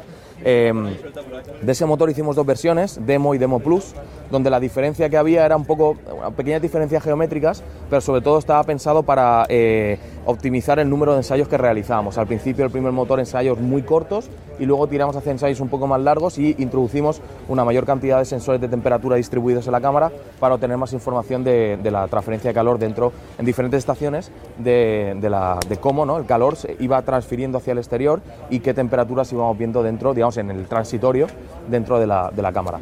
Después pasamos al motor Teprela, que eso fue un motor que ensayamos muy, muy, muy poco, hicimos una pequeña campaña que validaba la geometría del circuito regenerativo de la, de la cámara de combustión, pero esa, eso implicaba, eh, ese motor nos dio una eficiencia de combustión muy, muy baja. Entonces, rápidamente, obteniendo que el funcionamiento de la cámara, eh, de la regeneración de la cámara era estable, pasamos al desarrollo de, del motor de Teprel B, fase de desarrollo. Y, ahí fue donde implementamos las mejoras en el control vectorial, eh, donde hicimos los ensayos eh, largos y donde estuvimos trabajando también con mejoras en el sistema de inyección, hasta conseguir una eficiencia de combustión de aproximadamente un 94%. ¿vale? Y en, el último año hemos estado trabajando en la versión actualizada de este motor, que es la versión de vuelo, que de hecho, como hemos hablado también esta mañana, va a haber una nueva versión, una, una actualización sobre esa, o sea que podemos decir que ha habido seis versiones de Teprel B, eh, de, hasta Teprel B de vuelo. aclarar que este no es el ejemplar de vuelo. Exacto. Este es el Mibra 1 de las pruebas. Es, exacto, es, exacto. Exacto, exacto. Y en el, el, de vuelo implementará pequeñas mejoras, sutilezas, ¿no? podríamos decir, pero que esas sutilezas son importantes porque eh, son cambios sobre el, el, modelo que se han hecho de, de, calificación. Y sobre todo es para eh, asegurar fiabilidad en determinados puntos que tal vez por fatiga podrían generar problemas, que al final los hemos acabado viendo en, en ensayos, en ensayos muy largos. Eh, y si quieres comentar un poquito sobre la dificultad de desarrollar un motor desde cero, sí, eh, tremendo. O sea, ha sido un desarrollo técnico complejo porque no, no hay un manual ¿no? de hacer un motor cohete en 10 pasos, ¿no? ni en 100, ni en 1000. Entonces, eh, bueno, si lo hay, es secreto. Claro, y si lo hubiese sería secreto, exacto. Hay una parte, hay una parte de, de IP industrial muy potente, ¿no? Incluso a veces es de ensayo y error. Literalmente en la optimización de la performance de la combustión es ensayo y error, ¿vale? O sea, si hay programas, de hecho a día de hoy tenemos programas eh, eh, que utilizamos para eh, evaluar el impacto de, ¿no? de, la mezcla de, de, la mezcla de propelentes y evaluar en cierto modo también la calidad de la, de la combustión y, de ahí obviamente se puede establecer, se puede sacar una figura de mérito de eficiencia de combustión, pero eh, el llegar hasta ahí es una, es una fase que implica tener una cierta, un cierto grado de libertad y tener que estar probando, y tener que probar, pues ahora pruebo esta configuración de inyección, ahora pruebo esta configuración de inyección y le añado esto, ¿no? o sea, no es fácil, no es fácil. De hecho, yo diría que lo más descomplicado de desarrollar un lanzador es del sistema de propulsión. Y si lo comparamos con otras empresas o otros proyectos parecidos, ¿con cuál lo compararía el TEPREL? ¿Cuál sería su equivalente? El, el Kestrel de SpaceX sería el más parecido por empuje y yo diría que por arquitectura también. Sí, sí, sí. La versión de vuelo no va a estar el motor al aire, obviamente. Sí, en la, en la versión de vuelo tenemos eh, un bobtail que se llama, un cono, un cono de cola, que protege aproximadamente hasta donde está esa pieza amarilla de apoyo, ¿vale? Y por lo tanto lo que sobresaldría es solamente el, el tramo final de la tobera, un trozo muy pequeño. Que, y, esa zona está protegida eh, con un, se llama thermal blanket, un protector térmico que es flexible, como una tela podríamos decir, y que protege todo lo que está aguas arriba de la, de la tobera. Hay que tener en cuenta que cuando el cohete va, eh, va subiendo, por la bajada de la presión ambiental se va a ir expandiendo la pluma y eventualmente podría llegar a tener la pluma subiendo hacia arriba de donde está la tobera, ¿no? Y eso podría quemarte algunos componentes. Justo ahí no hay nada, pero sí que hay algunos sensores distribuidos de temperatura. Que es un Y- efecto que se ve muy bien en el Saturno 5. Claro, efectivamente, es brutal. Acaba siendo la pluma mucho mayor que el propio Saturno 5, Llega ¿no? hasta, el- hasta arriba. del- Claro, claro, llega hasta arriba, efectivamente. Y Lleva aletas también. lleva aletas también. De hecho, este no lo lleva porque al ser una versión de calificación, pues no es necesaria las, las- las aletas, pero en la versión de vuelo sí que la llevamos. Las aletas son verdad- relativamente pequeñas eh, y es porque solo van a servir durante una fase pequeña del, del vuelo. Y al ser un lanzador que va principalmente estabilizado por TVC, por el control vectorial, las aletas solo tienen, digamos, eh, solo van a servir durante una fase eh, del vuelo. Pero el que controla verdaderamente el lanzador es el TVC, es el control vectorial. Se ve eso es. Bueno, llevamos dos barras de transporte, esas rojas no se usan durante los ensayos, son solo para transportar, pero abajo sí que se ve uno de los dos eh, actuadores. Llevamos dos actuadores de control vectorial, son actuadores electromecánicos, eh, al igual que las válvulas principales son también electromecánicas y se usan, eh, digamos, comandadas directamente desde el flight computer. El flight computer baja las órdenes hasta aquí abajo y, y nos- y se encarga de controlar el, en función del algoritmo de GNC se encarga de controlar, digamos, la posición en el eje X y en el eje Y, eh, digamos, locales, porque no son los, los ejes globales, pero sí que los ejes ahí de- de- del TVC. Si quieres, podemos hablar ahora de la parte de la plataforma. Sí, eh, bueno, eh, pues en- justo en ese punto también tenemos a- a- eh, aquí en este, en la estructura de, de que hemos traído, es la plataforma de lanzamiento. Esta en particular es para los ensayos estáticos en Teruel, ¿vale? Entonces veis que el lanzador está anclado por un- cuatro puntos y por cuatro vigas que son vigas fijas, ¿vale? En vuelo esas vigas van a ser móviles. Tiene la capacidad de, tirarse hacia atrás y apartarse para que el lanzador pueda despegar y no tenga nada que le pueda, que le pueda molestar o que pueda incluso interferir con las aletas, por ejemplo. Em, pero para los ensayos en Teruel va a ser totalmente estático. Podemos eh, elevar el cohete y ponerlo directamente eh, vertical, eh, utilizando lo que llamamos el strong back y los, y los hold downs lo van a retener durante todos los ensayos y el lanzamiento lo soltaremos. ¿no? Y luego eh, tiene distribuido a lo largo de todo el mástil eh, diferentes lugares por donde van a salir umbilicales que se van a conectar al lanzador. Los umbilicales ahora los tenemos guardados dentro de la, de la no están, no están conectados, simplemente los hemos dejado ahí presentados para que la gente los vea, pero ya luego cuando vayamos a hacer la campaña en ensayos en Teruel, pues ya los veréis debidamente conectados, ¿no? Y con, y con pues el de oxígeno, el de queroseno y con toda la, con toda la parafernalia que hay alrededor y que sirve para eh, digamos, estirar de ellos y retraerlos. Que no es solamente quitarlos, sino quitarlos y llevártelos de ahí, para evitar que puedan molestar cuando el lanzador despega. Entonces ahí hay un doble mecanismo que no solamente es el de tirar, sino el de tirar y recoger, ¿vale? Son dos mecanismos que están individualmente en cada uno de los umbilicales y que en algunos casos incluso llevan redundancia, ¿vale? En función de la criticidad, como es el caso del queroseno y el oxígeno, por tener tuberías ya de determinado eh, tamaño. Luego están, como comentamos al principio de la conversación, una serie de anillos distribuidos a lo largo de la, de la- de la rampa, como ayer decíamos, ¿no? que era como un TEL, ¿no? como si hablamos en el mundo militar, un TEL para un ICBM, pero en este caso son eh, eh, anillos que sirven para el transporte, ¿vale? para mitigar el- los impactos o las vibraciones que podemos sufrir durante el transporte por carretera. Hay que aclarar que no es un tel. que esto Claro, no es un tel, exacto, exacto. Eso es. a Tomar por ese lado.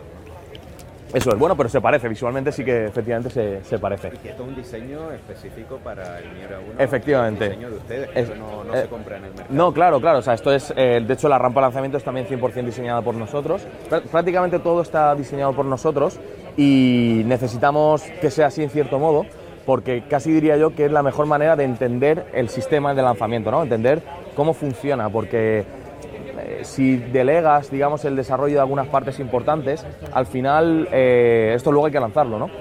Y se complica, se complica. Ya que ya de hecho lo es, ya de hecho es muy complicado.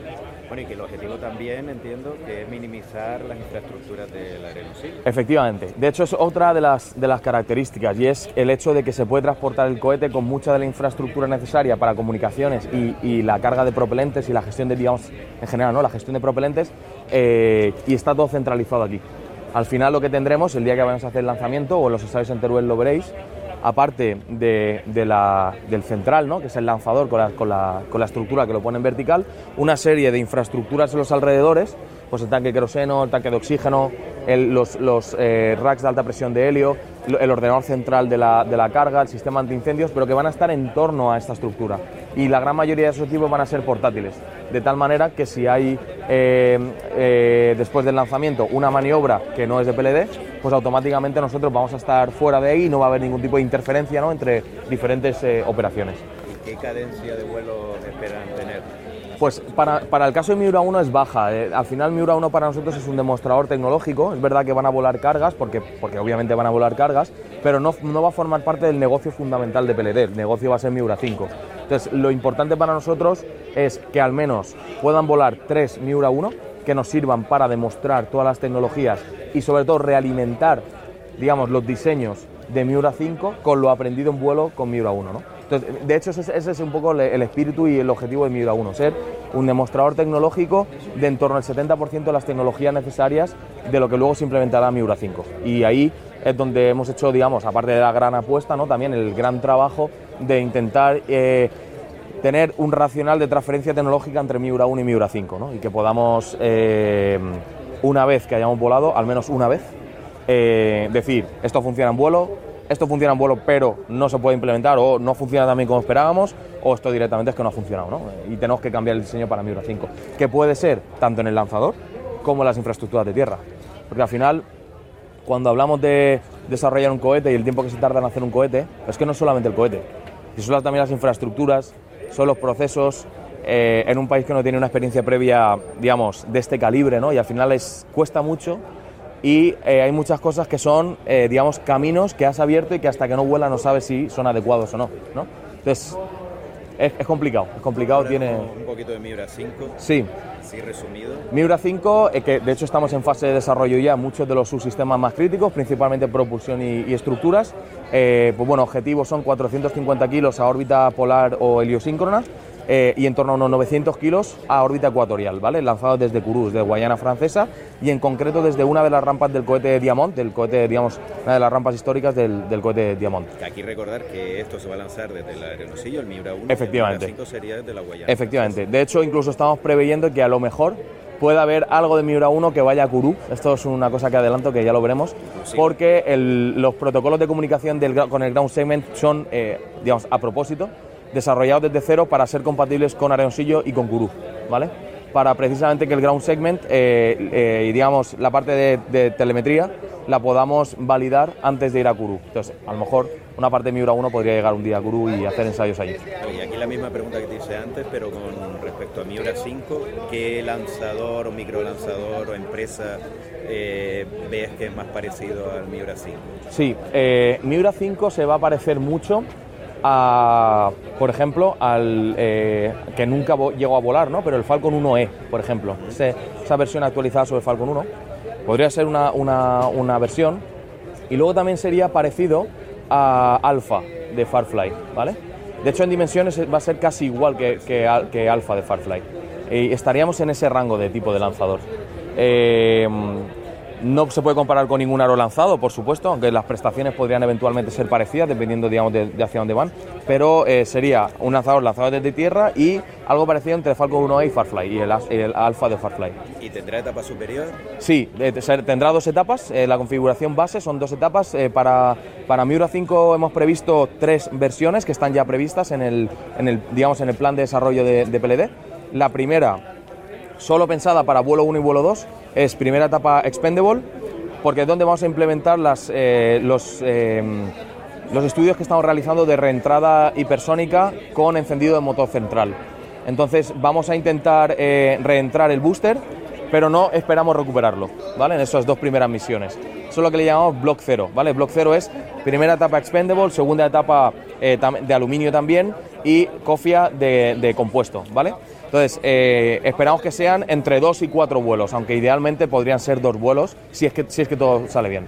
Em, a partir de ahí viene la versión 1.1, que nuestro objetivo es que la primera etapa ya sea reutilizable e implemente aquellas necesidades de reutilización que hayamos aprendido en el vuelo 1 y el vuelo 2, o igual hasta el vuelo 4, dependiendo de si el vuelo 1 y el vuelo 2 tienen éxito al despegue o, o no llegamos ni directamente ni a, ni a MECO y staging, ¿no? que al final el problema que tiene la reutilización es que solamente la puedes estudiar verdaderamente físicamente cuando ya has hecho staging y cuando la primera etapa la tienes libre, ¿no?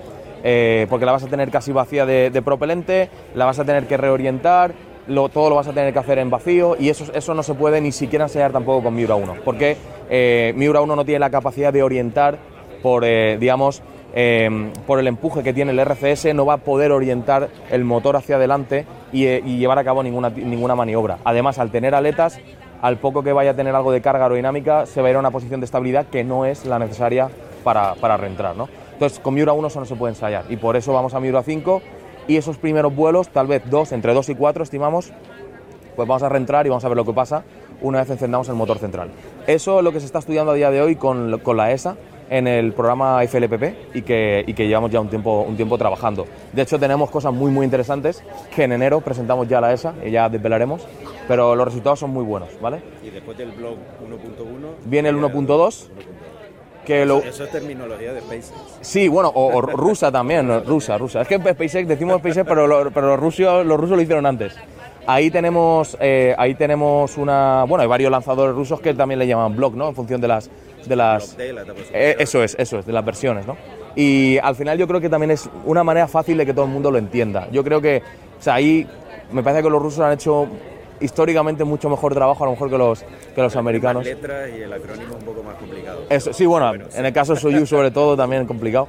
Eh, pues esta segunda versión, la, versión, eh, la, la, última, que esperamos que sea la última, implementaría una segunda etapa eh, que sería de carbono en lugar de aluminio.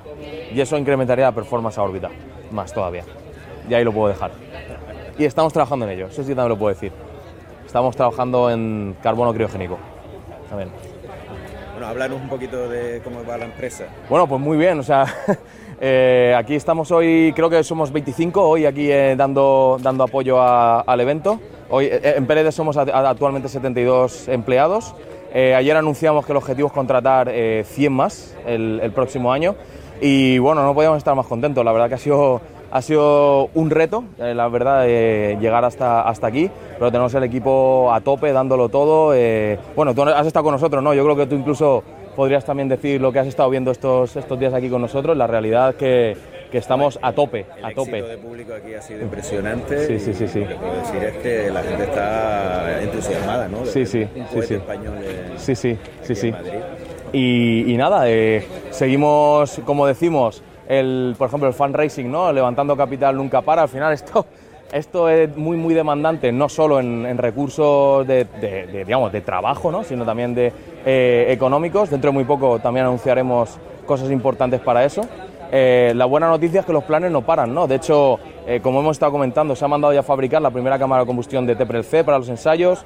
En diciembre empiezan a construirse los nuevos bancos en Teruel para Miura 5, para los ensayos de la primera etapa de Miura 5, tanto de la propulsión como de las estructuras porque ahí se tienen que hacer ensayos de backlink que no son un poco diferentes a los ensayos que se hacen, digamos, de presión interna en los tanques de Miura 1 y la empresa está a tope, a tope. La verdad que estoy muy contento también por otra cosa y es la recepción que tiene, que tiene el proyecto y la empresa en, la gente y sobre todo la cantidad de currículums que, recibimos para incorporarse a, PLD. O sea, eh, es increíble. De hecho, el, equipo de recursos humanos no es capaz de, y esto es una cosa que nos tenemos que excusar, digamos, de atender a toda la gente que quiere, que quiere aplicar, ¿no? Y vamos sacando posiciones, creo que tenemos ahora como entre 15 y 20 posiciones, no sé exactamente cuántas son, eh, y la realidad es que van a ir saliendo muchas más. Ayer lo dijimos, el próximo año esperamos contratar a 100 empleados, eh, que por repartir serían en torno al 60% ingenieros y un 40% técnicos, y, seguiremos creciendo. seguiremos creciendo. La pregunta que se hace muchísima gente ves a PLD comparado con el resto de empresas, sobre todo europeas, de microlanzadores? Que Pues muchísimas? nosotros eh, hemos siempre apostado por el hardware. Tenemos a lo mejor menos dinero que los alemanes, pero tenemos más hardware que los alemanes, ¿no? ¿Y quién es mejor? Yo creo que es una cosa que el tiempo la va a poner en su sitio, ¿no? La realidad que nosotros, el otro día enseñamos una foto que, que la pondremos en el vídeo, ¿no? Hasta- supongo que ahora cuando esté hablando de esta foto estará de fondo, donde aparecemos los seten- 72 miembros directos, que no indirectos, del equipo, celebrando el éxito de que Miura 1 se estaba poniendo vertical, ¿no? Eso es una cosa que, los, que, que otras empresas no van a poder decir, ¿no? Y yo creo que ahí resube- reside una parte del éxito. El equipo celebrando un superhito y que es un superhito también dentro de la industria aeronáutica, ¿no? El aeroespacial en este caso. Y bueno, el tiempo dirá quién es el que va a ganar. Nosotros yo creo que vamos a estar entre esos top 3 y espero que seamos el 1. Nada, muchísimas gracias Raúl por Nada. toda la información y mucho éxito. Nada, muchas gracias a ti Daniel por haber venido.